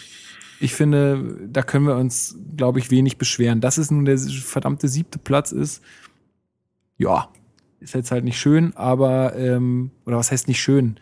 Scheiß mal drauf. Äh, wir machen jetzt halt die Europa League Quali mit und äh, versuchen uns trotzdem in der Liga gut zu halten und wir werden sehen, wie es läuft. Aber es ist doch einfach ein trotzdem geiler Erfolg. Wie seht ihr das? Ja, ich Ja. kann nichts absprechen. Ich meine, wer hätte gedacht, dass Hertha am Ende der Saison auf dem siebten Platz steht und Europa League Quali spielt? Ähm, wir haben, glaube ich, alle mit dem zehnten oder so gerechnet. Ich weiß nicht, wie äh, Michael Preetz es irgendwie gesagt hat. Also damit haben sie geplant, glaube ich, aber gerechnet hätte ich mit Abstiegs Abstiegskampf. Das ja, heißt immer etablieren. genau. Ähm, natürlich ist die Formkurve dann zum Ende der Saison einfach, weil die Luft raus war, denke ich mal, und weiß ich nicht. Traurig, dass es nicht, also ist es nicht traurig, aber es ist ärgerlich und enttäuschend, dass es nicht mehr geworden ist. Aber am Ende des Tages kann man sich doch gut ähm, damit zufrieden geben, würde ich jetzt mal sagen. Also Ja. ich muss auch sagen, ich bin eigentlich zufrieden damit. Es gibt viele, die sagen, ja, und jetzt da, wo ihr, also äh, es gibt ja viele, die sagen, ja, da, wo ihr herkommt, von, also da meint, damit meinen sie den dritten Platz, äh, Ja. ist das doch jetzt total enttäuschend. Ich sage, wo wir herkommen, vom, von ganz unten, äh, ist das, tot, das ist doch total, total geil, dass wir jetzt da oben stehen. Ja, also es war eine super Saison. Ich kann mich nicht beschweren. Wir mussten in diesem Podcast echt wirklich wenig schimpfen. Ähm, ich weiß nicht, ob das in der nächsten Saison genauso laufen wird. Und bin deswegen eigentlich total froh und äh, freue mich einfach auf das, was da jetzt kommt und bin gespannt und bin froh, dass ich noch mehr härter gucken kann. Und ja, ich freue mich einfach drauf und guck einfach, was bei rauskommt. Ja. Generell ist das für die Mannschaft, glaube ich, auch irgendwie das Beste, dass man nicht in der Champions League spielt, wo man, denke ich mal, sowieso untergehen würde, sondern jetzt halt wirklich Spieler hat, die man gewinnen kann, wo man sich entwickeln kann, wo auch die Jungen, wie, wie stark, wie weiser sich nochmal zeigen können, nochmal Erfahrung sammeln können. Und dann geht, dann geht die Rakete los. Na, hoffen wir Dann geht's nach oben. Ja, was sagst du denn, Marc? Ja, es ist immer so schwierig. Also, ich finde tatsächlich, dadurch, dass der Podcast jetzt so weit nach hinten war, hat man sich ja eigentlich, man hatte so viel Zeit, sich darüber halt ein Urteil zu bilden, dass man sich auch zwei, wahrscheinlich äh, zweimal alles überdacht hat. Und insgesamt jetzt mein absolut gefestigtes Urteil lautet halt auch, dass ich glücklich bin. Ich bin, ich bin wirklich zufrieden. Ähm, angefangen dessen, dass man halt sagen kann, wo kommen wir her? Allein das ist schon so ein Punkt, wo man sagen kann, das ist unglaublich, was die Entwicklung dieses Jahr äh, gebracht hat. Ähm, ich bin glücklich, weil wir eine klare Spielidee haben. Ja, wir haben uns das wirklich erspielt, was wir dieses Jahr erreicht haben. Ähm, das ist Außer nämlich auch im Schneespiel. Außer im Schneespiel. Ähm, das ist für mich so ein Punkt, der mich auch zufrieden stimmt, weil ich glaube, das ist halt auch für die Zukunft ganz wichtig. Wie sagte Dardai irgendwie, ah, irgendwie war das von wegen, sportlicher Erfolg ist wie ein Baum und da brauchst du erstmal starke Wurzeln für. Und äh, das waren jetzt, diese Wurzeln sind jetzt quasi in dieser Saison gewachsen. Ähm, also man hat jetzt eine wirkliche Identität und man hat einen Spielerstamm, man weiß, wo man sich verbessern muss, ganz klar. Und äh, das stimmt mich alles sehr positiv. Ähm, und deswegen glaube ich, wenn ich das Gefühl hätte, das wäre jetzt ein einmaliger Ausreißer irgendwie, dann wüsste ich nicht, wie ich über die Saison denke. Aber ich glaube, jetzt ist diese Saison wirklich etwas entstanden. Und das, da wäre ich auch zufrieden gewesen, wenn wir den achten Platz erreicht hätten, weil Absolut. weil die Saison etwas entstanden ist, was für die nächsten Jahre maßgeblich äh, sein kann. Ich wäre Ja? auch nicht böse, wenn es in der nächsten Saison der neunte wird. Ja? Nee, absolut nicht. Also, Also- äh, ähm, wir hatten ganz turbulente Zeiten hier. Und jetzt vielleicht mal kurz durchatmen. Alle, die noch wutgeladen sein sollten, sollte das tatsächlich noch der Fall sein nach so vielen Wochen, äh, alle mal locker durch die Hose atmen. Ähm, und natürlich klingt Europa League erstmal nicht so glorreich, aber spätestens, wenn wir mal durchkommen sollten und weiß ich nicht, große Spiele gegen Lissabon oder äh, Bil- Bilbao haben oder ähnliches, glaube ich, sind wir alle ganz schnell, ganz, ganz glücklich und dankbar. Und ähm, nee, ich bin echt zufrieden. Also kann ich Ja. nicht anders sagen. Ich glaube, bei Hertha ist das Problem gewesen, jede Mannschaft hat in der Saison eine Schwächephase. Jede. Ja, also es- außer, außer Bayern und Dortmund vielleicht. ja. Also zumindest nicht in dem Ausmaß. Und bei uns sieht es einfach ganz, ganz dämlich aus, dass wir die am Ende haben. ja, So. genau. Hätten wir die, hätten wir die Anfang Rückrunde gehabt, komplett, und wären am Ende noch auf den siebten gerutscht, dann hätten sich alle gefreut. So sieht es halt einfach, das ist halt unglückliches Timing. Und äh, Ja, ja, also ich habe es ja auch schon vorhin gesagt, wir hatten eigentlich so zwei Schwächephasen. Einmal zu Beginn der Hinrunde, so eine kleine, wo ja, es eine kleine genau. Delle gab, wo wir auch noch konstant gepunktet haben. Und dann äh, zur Rückrunde halt die letzten sieben Spiele nur ein Punkt, ist natürlich ganz klar. Da kann auch jeder selbsternannte Experte sagen, ja, das habe ich doch schon gleich gesagt, dass Hertha da nicht äh, das Niveau halten kann. Ja, gut, aber wir haben es jetzt hoffentlich auch mit diesem Saisonrückblick so ein bisschen auch aufgezeigt. Wir haben versucht, immer so ein bisschen Gründe dafür zu nennen, warum es so schlecht gelaufen ist. Ich würde wirklich viel sagen, das Momentum lag auf der Seite ähm, der, der anderen Mannschaften. Ähm, unser Spielsystem wurde langsam durchschaut. Wir waren dann auch, auch wenig variabel, hatten wir auch in den anderen Podcasts schon gesagt. Genau. Das Ähm, ist halt was die aber auch für die nächste Genau, Saison. was aber auch, sage ich mal, in Ordnung ist für jemanden, der von da unten kommt. Ja. Dass man wenigstens mal eine, eine Sache hat, die man richtig macht und jetzt können wir die nächsten Schritte machen und gucken, dass wir äh, da noch variabler werden. Das wäre so mein Wunsch für die nächste Saison und ich bin auch guter Dinge, dass wir das schaffen. Und genau das ist ja das Ding. Das taktische Korsett haben wir ja. Wir werden jetzt auch unseren Spielstil nicht mehr großartig verändern. Das will ich gar nicht. Aber es geht halt jetzt darum, den Spielern mehr Lösungen an die Hand zu geben in dem Spiel. Ja. Und das ist jetzt die Aufgabe und da traue ich Dardai und vor allen Dingen auch Wittmeier, der anscheinend so ein bisschen die Fäden zieht, taktisch gesehen, würde ich jetzt mal vermuten, ohne jetzt da na zu nahe treten zu wollen. Ähm, ich glaube, dass dieses Team das hinbekommen wird und wir auch dementsprechend Transfers tätigen werden. Also wir haben ja oft schon, also das möchte ich nicht vorgreifen für die Kaderanalyse, aber ähm, wir wissen ja ganz genau, was für Positionen und Attribute wir noch suchen. Und das ist halt wichtig. Und ähm, ja, und da schauen wir mal, und ich blicke positiv in die Saison, hoffe, dass wir uns weiter äh, festigen können und ähm, alles überall, also alles in der oberen Tabellenhälfte macht, würde mich wieder glücklich machen. So. Ja. Also. Genau, so ist es. Ähm, jetzt, weil wir die Schallmauer der zwei Stunden schon längst durchbrochen haben, äh, würde ich gerne noch von euch wissen, wer denn von euch mit einer zackigen Erklärung, wer denn für euch der Spieler der Saison war, Flo. Äh, Spieler der Saison ist ganz, ganz schwer, weil sich das ganze Team einfach gut präsentiert hat, finde ich. Ähm, das ist jetzt so eine Fußballer-Antwort nach ja, dem nein, Spiel. Aber, so. nee, ist ja, halt also aber ich war ja ähm, nicht gut. Gewinner der Saison würde ich sagen, ganz klar Weiser Stark Jahrstein. Ähm, und Spieler der Saison einfach durch, durch die Konstanz und durch viele, viele Momente, die ihm gut gelungen sind, einfach Shellbrett. Verdammte Axt. es ist einfach so, dass, dass er immer, immer die Konstante war, immer da war, ähm, wenn er gebraucht wurde.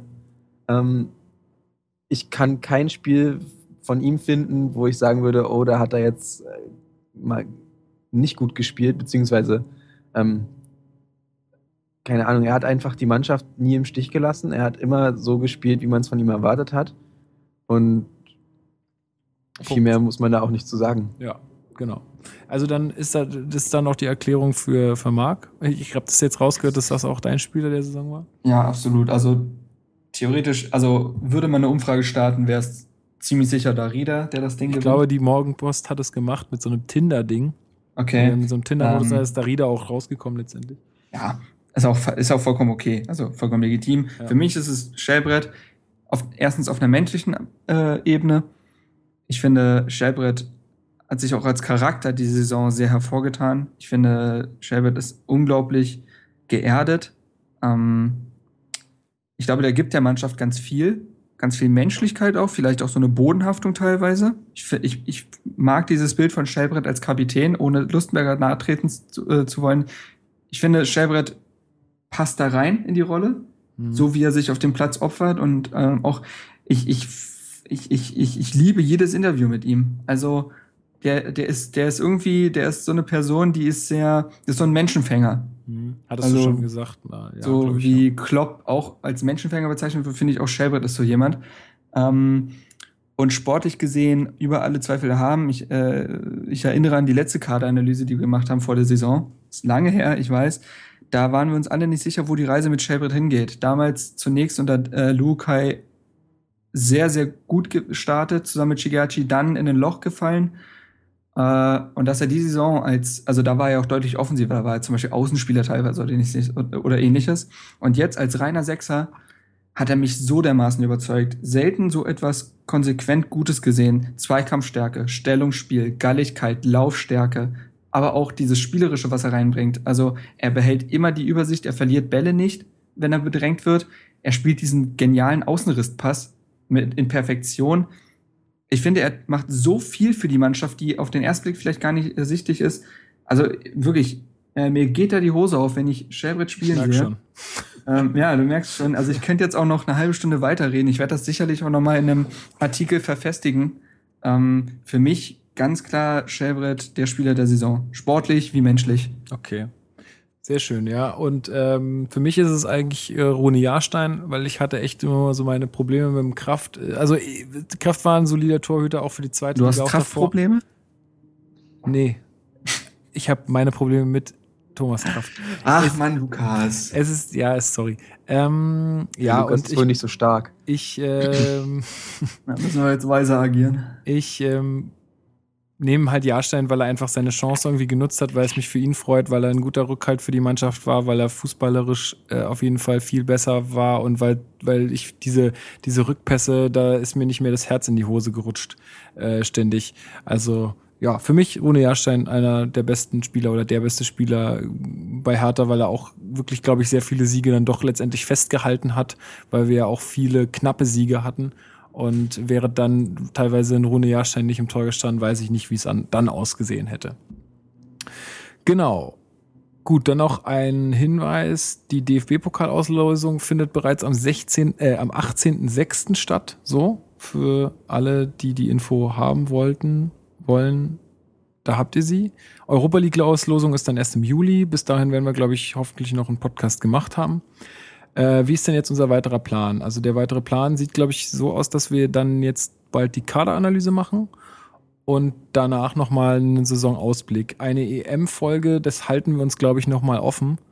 Ja, äh, weil ich nicht ja. weiß, wie das zeitlich aussieht. Müssen wir mal gucken, was so passiert. Ne? Ob es da genug Gesprächsstoff gibt. Ist halt die ähm, Frage. Ähm, ist halt ein härter Podcast, ja. Ich meine. Das ist der Punkt. Also, also, ich glaube, es gab ja auch einen Kommentar, wo wir es gefragt haben, der das auch wollte, dass wir das machen. Ja. Ist halt die Frage, also ich, ich sehe uns alle als kompetent genug an, dass wir genauso viel sagen können wie anerkannte Journalisten von Sport 1 oder ähnliches.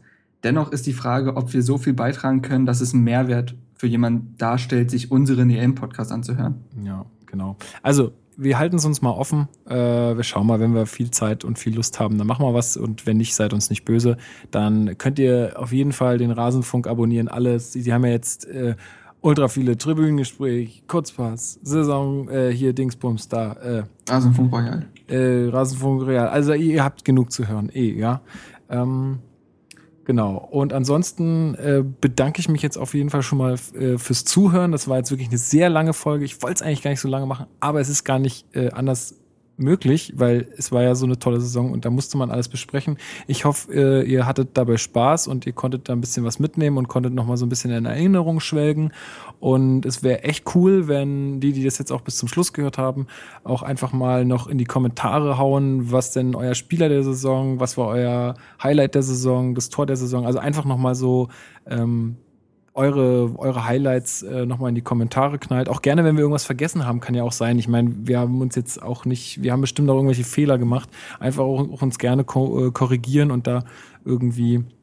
Ich glaube, du hast, du hast das System nicht verstanden, Lukas. Wir sind die Medien, wir machen keine Fehler. Doch, doch. Nee, nee, nee. Wir sind nee, ja nee, anders nee, als die komische Zeitung mit vier Buchstaben. Ähm, Welt? Genau. Ähm, ja, also wie gesagt, einfach immer gerne ähm, mit uns Kontakt aufnehmen. Äh, wir freuen uns drüber. Und ja, wie gesagt, ich hoffe, ihr hattet Spaß und ähm, wir hören uns dann beim, bei der Kaderanalyse wieder. Und äh, ja, was gibt es sonst noch von euch zu sagen? Ja, Fehler von mir könnt ihr behalten. Ich bin äh, nur Grafiker. Jetzt redet er sich raus. Nein. Ähm, ich bedanke mich, dass ich dabei sein durfte. Sehr gerne. Vielen Dank, dass du, dass du, dir die Zeit genommen hast. Ja, gerne. Ähm, mal gucken, wann ich das nächste Mal so dabei sein werde. Aber Marc, wie Marc schon sagt, ich bin ja nur Grafiker. ich habe ja, hab ja nicht so viel Ahnung. Ist der schlecht, der Junge, ey. Oh, oh. So. Oh, Flo, ey. Du bist, du bist eine Type. Okay, ähm, meine letzten Worte. Ich glaube, die, die digitalen Blumen habe ich dir ja schon letztes Mal überreicht, ne? ja, Podcast. ja, das haben wir. Ähm, das muss ich jetzt eigentlich nicht wiederholen. Nein. Wort mal vielleicht an die Zuhörer. Ja, geile Saison, die jetzt für uns tatsächlich noch nicht vorbei ist, wie Lukas jetzt erwähnt hat. Also theoretisch podcasten wir ja den Sommer durch und dementsprechend haben wir gar keine wirkliche Sommerpause. Ähm, ich freue mich sehr auf die Kaderanalyse. Das wird ein Brett, Freunde. Ich kann es ich euch verraten, da wird einiges auf euch zukommen. Ähm, tut mir schon mal leid, Lukas, wenn du da ein bisschen was bearbeiten musst, dann äh, Schauen ist mal. das so? ähm, nee, also äh, tolles Jahr, sowohl für Hertha Base als auch für Hertha. Beides durchaus gewachsen und sich etabliert, wenn man so will. Und äh, nö. Ähm, ansonsten macht's gut, haltet die Ohren steif. Über jeden Kommentar freuen wir uns wirklich sehr. Also Likes und all sowas ist zwar immer ganz nett, aber ich finde die wirkliche Interaktion mit den Leuten durch Kommentare äh, oder iTunes-Rezension oder ähnliches finde ich weitaus angenehmer. Ja, weil so also, seid ihr nicht nur eine Zahl, die irgendwo aufploppt. Klar. Aha, der und ich, der hat sich's runtergeladen, sondern ich kann auch verstehen, ich kann auch verstehen, wenn jemand sagt, ey, ich höre so viele Podcasts oder ich habe gar keine Zeit dafür. Äh, auch verständlich, wir wollen auch niemanden jetzt äh, als schlechter betrachten, wenn er das nicht macht oder so. Ist alles in Ordnung. Wir, wir sagen einfach nur, wir freuen uns drüber und wenn genau. ihr einfach Zeit habt oder mal was loswerden wollt, macht's. Äh, und ähm, denkt auch nicht, dass wir dann irgendwie, haha, gucken wir, was der da für eine Scheiße geschrieben hat oder so, nee, sondern genau. wir, wir setzen uns dann damit auch auseinander und freuen uns und ja, genau. Das äh, auf jeden Fall so als Abschluss. Und ich meine, wir, unser Herzblut zeigt sich allein deswegen. Heutiger Auftage, äh, Aufnahmetag 11.06. Ja, genau. schön Albanien, Schweiz verpasst. Wobei ja. ich das nebenbei habe laufen lassen. Aber in einer halben Stunde beginnt dann schon Wales, Slowakei. Machen wir Schluss hier. Genau. Machen wir Schluss. Also, wie gesagt, nochmal vielen Dank fürs Zuhören, fürs Durchhalten. Flo, vielen Dank. Marc, vielen Dank. Vielen Dank auch an den Rest von Hertha Base. Und ähm, wir hören uns dann zur Kaderanalyse. Äh, bis bald. Tschüss. So Tschüssi. Tschö.